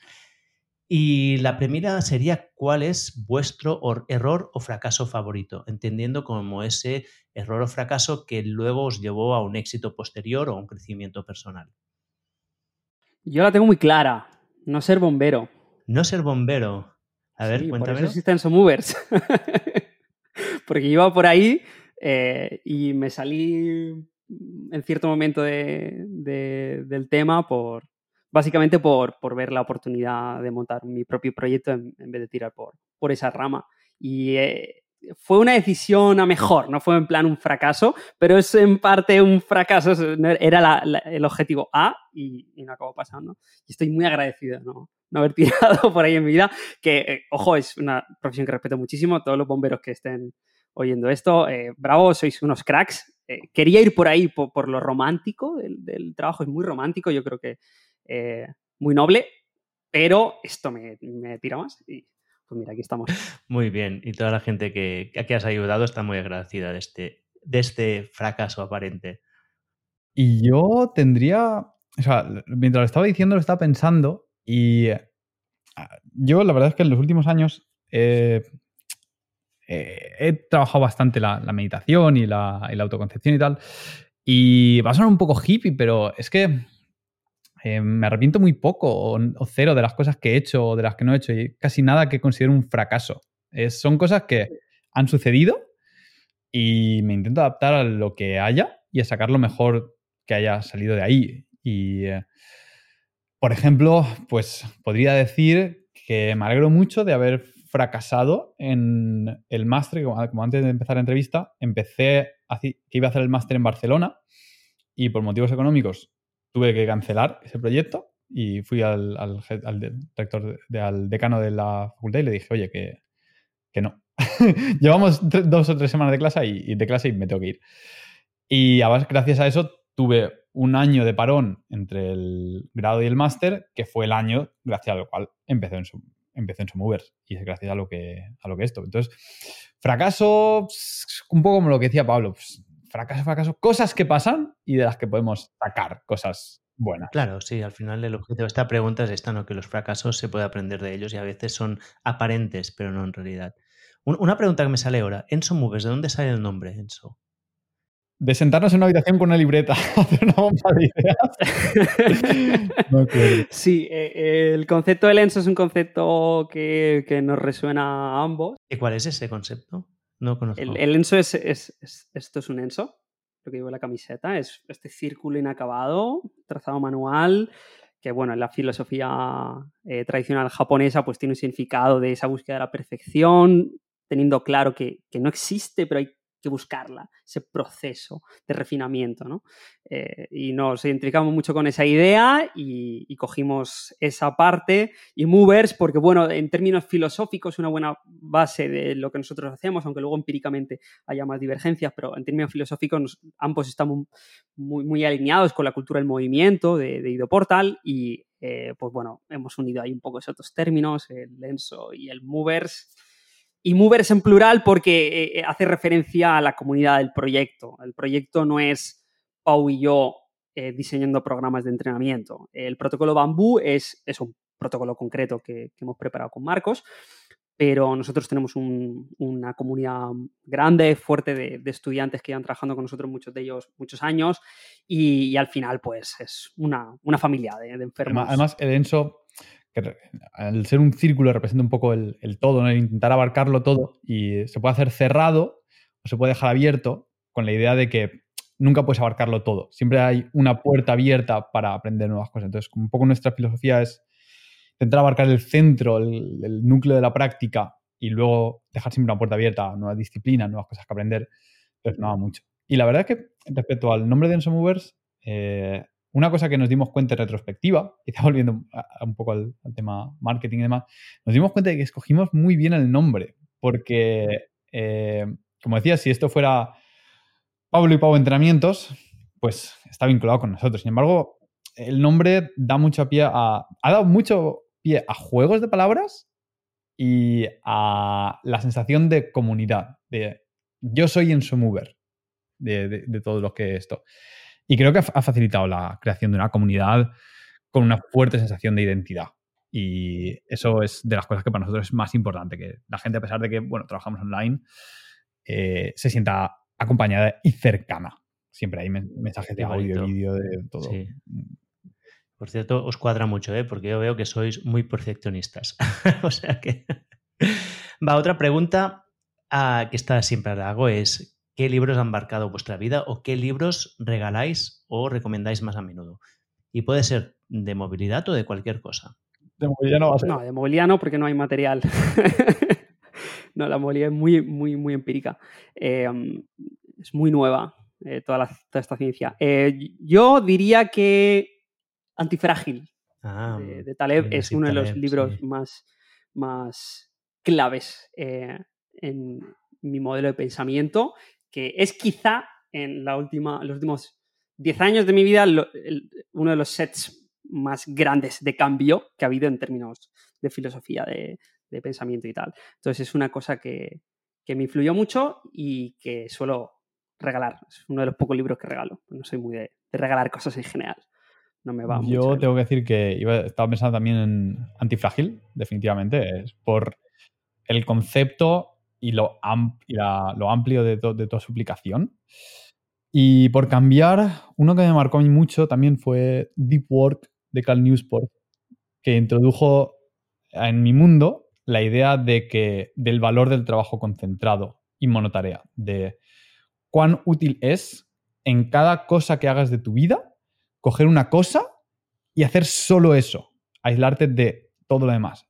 Y no, solamente, no solamente estoy hablando de hablar de estudiar, sino, por ejemplo, de a la hora de estar entrenando, haces el pacto contigo mismo. Estoy entrenando y voy full entrenamiento. No distracciones, no teléfono, no tal. Estoy aquí presente ahora. Y lo mismo cuando estás con una persona. Estás con una persona tomando un café, estoy full aquí ahora. Es monofoco. Y eso ha aumentado, aparte de mi productividad, mi felicidad y la calidad de mi vida. La calidad de las cosas. Enormemente. La calidad, sí. Drásticamente. Muy bien, muy bien. la X a la multitarea. Me, las apunto, me las apunto estas dos porque son, son buenos y, cada deporte es muy bueno, sí. Y por último, una pregunta, a ver si a veces sale algo, a veces no. ¿Cuál es la inversión de menos de 100 euros que más impacto ha tenido en vuestra vida? No, unas anillas. Las anillas. te, lo está quitando todo, ¿eh? Claro, es que esto es así siempre. Las anillas, vale. Unas, anillas. Son brutales, ¿eh? Unas anillas. Mis primeras anillas fueron caretas, igual que las de Pau, porque fueron pre-Amazon y no eran fáciles de localizar y eran de madera de verdad. Las que ahora puedes encontrar por internet son de un polímero imitación a madera. Son muy difíciles de encontrar de madera, pero que me costaron 60, 70 euros. y fue un cambio radical en la práctica. Absolutamente. Sí, sí. O sea, la versatilidad del elemento para la práctica de fuerza en tren superior es incomparable. no hay ninguna otra herramienta con la que puedas atacar tantos planos con tantos umbrales de carga. Es, imposible. bueno, tenemos todo un podcast que grabamos hace poco de esto, pero es que las anillas, para mí, son eh, eh, realmente la, el ultimate tool, porque son baratas, o sea, para lo que es cualquier material de equipamiento, 30 euros, 40 euros, gratis son portátiles, como dice Pablo, te las puedes llevar a cualquier sitio. Tienen un espectro de aplicación enorme. O sea, puedes trabajar empujón, puedes trabajar tirón, puedes trabajar eh, rehabilitación y puedes utilizarlas en todo el espectro de tu, de tu vida deportiva. Es decir, desde el más principiante puedo hacer variantes de remo hasta trabajo hasta élite de, de, gimnasta eh, de las Olimpiadas. Es decir, en ningún momento se quedan obsoletas. Es, es increíble, son fantásticas. El único problema es que hay que aprender a usarlas. Hay que dedicar un poquito de tiempo a aprender progresiones, tal y demás. Y si te pones, hasta las puedes utilizar para trabajo de movilidad. Yo siempre me las llevo, siempre. Sí, sí. luego, dentro de un rato, cuando terminemos, os mandaré una foto de mi, de mi salón y veréis lo que tengo. Bueno, tengo las anillas colgadas Eso en el salón. Es, eh, fue un drama, como todos sabemos, en la pandemia. Y yo a raíz de ahí le empecé a decir a la gente que tener un, un gimnasio en su casa, vamos a decir, equipamiento suficiente como para hacer un entrenamiento decente, debería ser, desde mi punto de vista, igual de fundamental que tener un baño. Porque igual que tienes necesidades fisiológicas, higiénicas, tienes necesidades fisiológicas de movimiento y tienes que poder cubrirlas cuando estás en tu casa. Porque, lo primero, muchos eh, protocolos de RIAB se hacen en casa porque son a lo mejor lentos, requiere tiempo y requieren mucha frecuencia. Son a diario. No te vas a ir al gym todos los días, a lo mejor meter en tu casa. Para 20 minutos de RIAB. Claro. Y luego te salvan un montón de entrenamientos. Yo aquí en Alemania, un montón de veces de decir, es que está lloviendo, es que está nevando, es que son las 11 de la noche. Pues te salvan el entreno. Te permite hacer mini dosis de, movimiento eh, a lo largo del día. En fin, son, es súper importante tener un espacio para moverte en casa. Sí, bueno, yo tengo la puerta de detrás está cerrada, pero allí hay una barra de dominadas. Entonces estoy allí y me levanto, cinco dominadas, pum pum, y, voy haciendo así durante el día. Súper importante. Bueno, qué bien. vaya pedazo de entrevista que ha salido aquí, ¿eh? Aparte de larga, intensita, completita. Muy intensa, ¿eh? Escuchad, ¿dónde os puede seguir la gente? Pues en Enso Movers, en Instagram principalmente, ahí subimos contenido muy regular y... Nuestra web. Eh, bueno, tenemos una web eh, que es ensomovers.com y el canal de YouTube o similares eh, sitios de podcasting, tenemos, subimos ocasionalmente capítulos. Siempre nos decimos de tomarnos más en serio la cadencia, pero, pero bueno, es un podcast un poco más amateur. Y... ¿Cómo se llama vuestro podcast? El, podcast de Enso Movers, creo que lo llamamos. Pero también puedes llamarlo Enso Podcast. Como decía, es que da mucho juego para ponérselo a las sí, cosas. da mucho juego. Enso, todo, el Enso Podcast, sí. Y luego está pues en Fit Academia, que está el protocolo Bambú. Sí, el protocolo Bambú. Pondré un enlace para quien quiera apuntarse yo lo recomiendo mucho. Sí, sí, que es el elemento de entrada al trabajo que nosotros hacemos, sobre todo en el nicho de la movilidad. Nosotros tocamos mucho más, pero es verdad que el dolor, entre comillas, eh, la carencia más significativa que hay en el fitness ahí fuera actualmente de lo que nosotros hacemos es la parte de movilidad y es lo que le está resonando más a todo el mundo y lo que nos está haciendo crecer muchísimo en audiencia. Eh, entonces nosotros entendemos perfectamente esa característica nos gusta que la gente nos conozca por eso, vea nuestros abordajes, vean que funcionan y de ahí venga un poco nuestro terreno. De entrenar el resto, entrenar la fuerza, los, pinos, la movilidad. El trabajo de habilidades, el trabajo de... Sí, eso es. Bueno, es que yo pondría la movilidad dentro de la pirámide como la base, ¿eh? Movilidad abajo. Sí, junto con la fuerza. Son ambos elementos, los dos elementos de base, troncales, imprescindibles como humano. Y luego a, a partir de ahí te especializas como humano, ¿qué quiero hacer con mi máquina? Entonces elijo mis deportes y mis cosas. También yo animo a la gente de que, si nos quiere contactar, que nos contacte libremente, que somos muy majos, contestamos a todos los mensajes, que hay gente que a veces se siente un poco cohibida para hacer estas cosas. Bueno, nosotros, o Viviana también, que es la que lleva las redes sociales. en Instagram sería el mejor sitio para contactar. Instagram, o tenemos formularios de correo en la web. Eh, sí, cualquiera de esos medios. sí, pero sin problema por Instagram. Este episodio viene de la mano de ElevaDesk. Siempre estoy buscando herramientas y tácticas que mejoren mi rendimiento y salud, y hace años que descubrí que trabajar de pie aumentaba dramáticamente mi productividad y bienestar.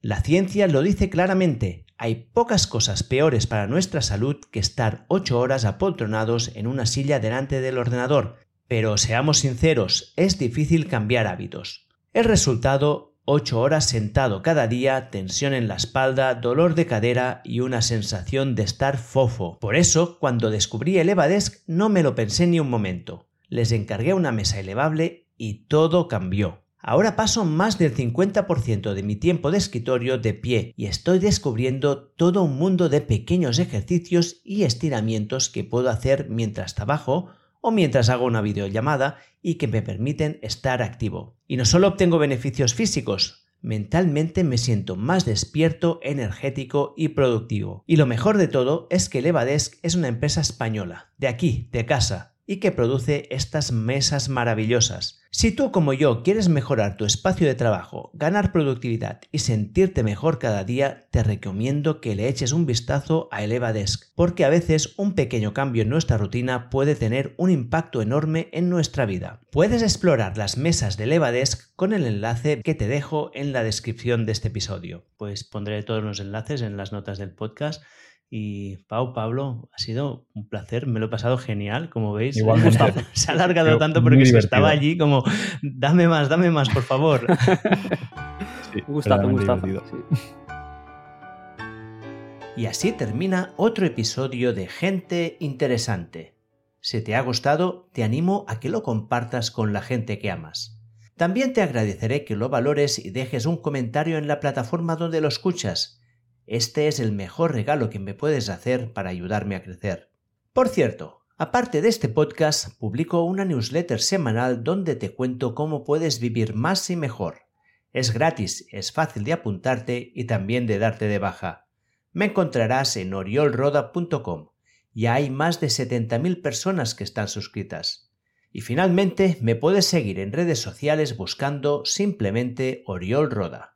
Y con esto termino. Nos vemos la semana que viene. Mientras tanto, cuídate a ti y si puedes a alguien más.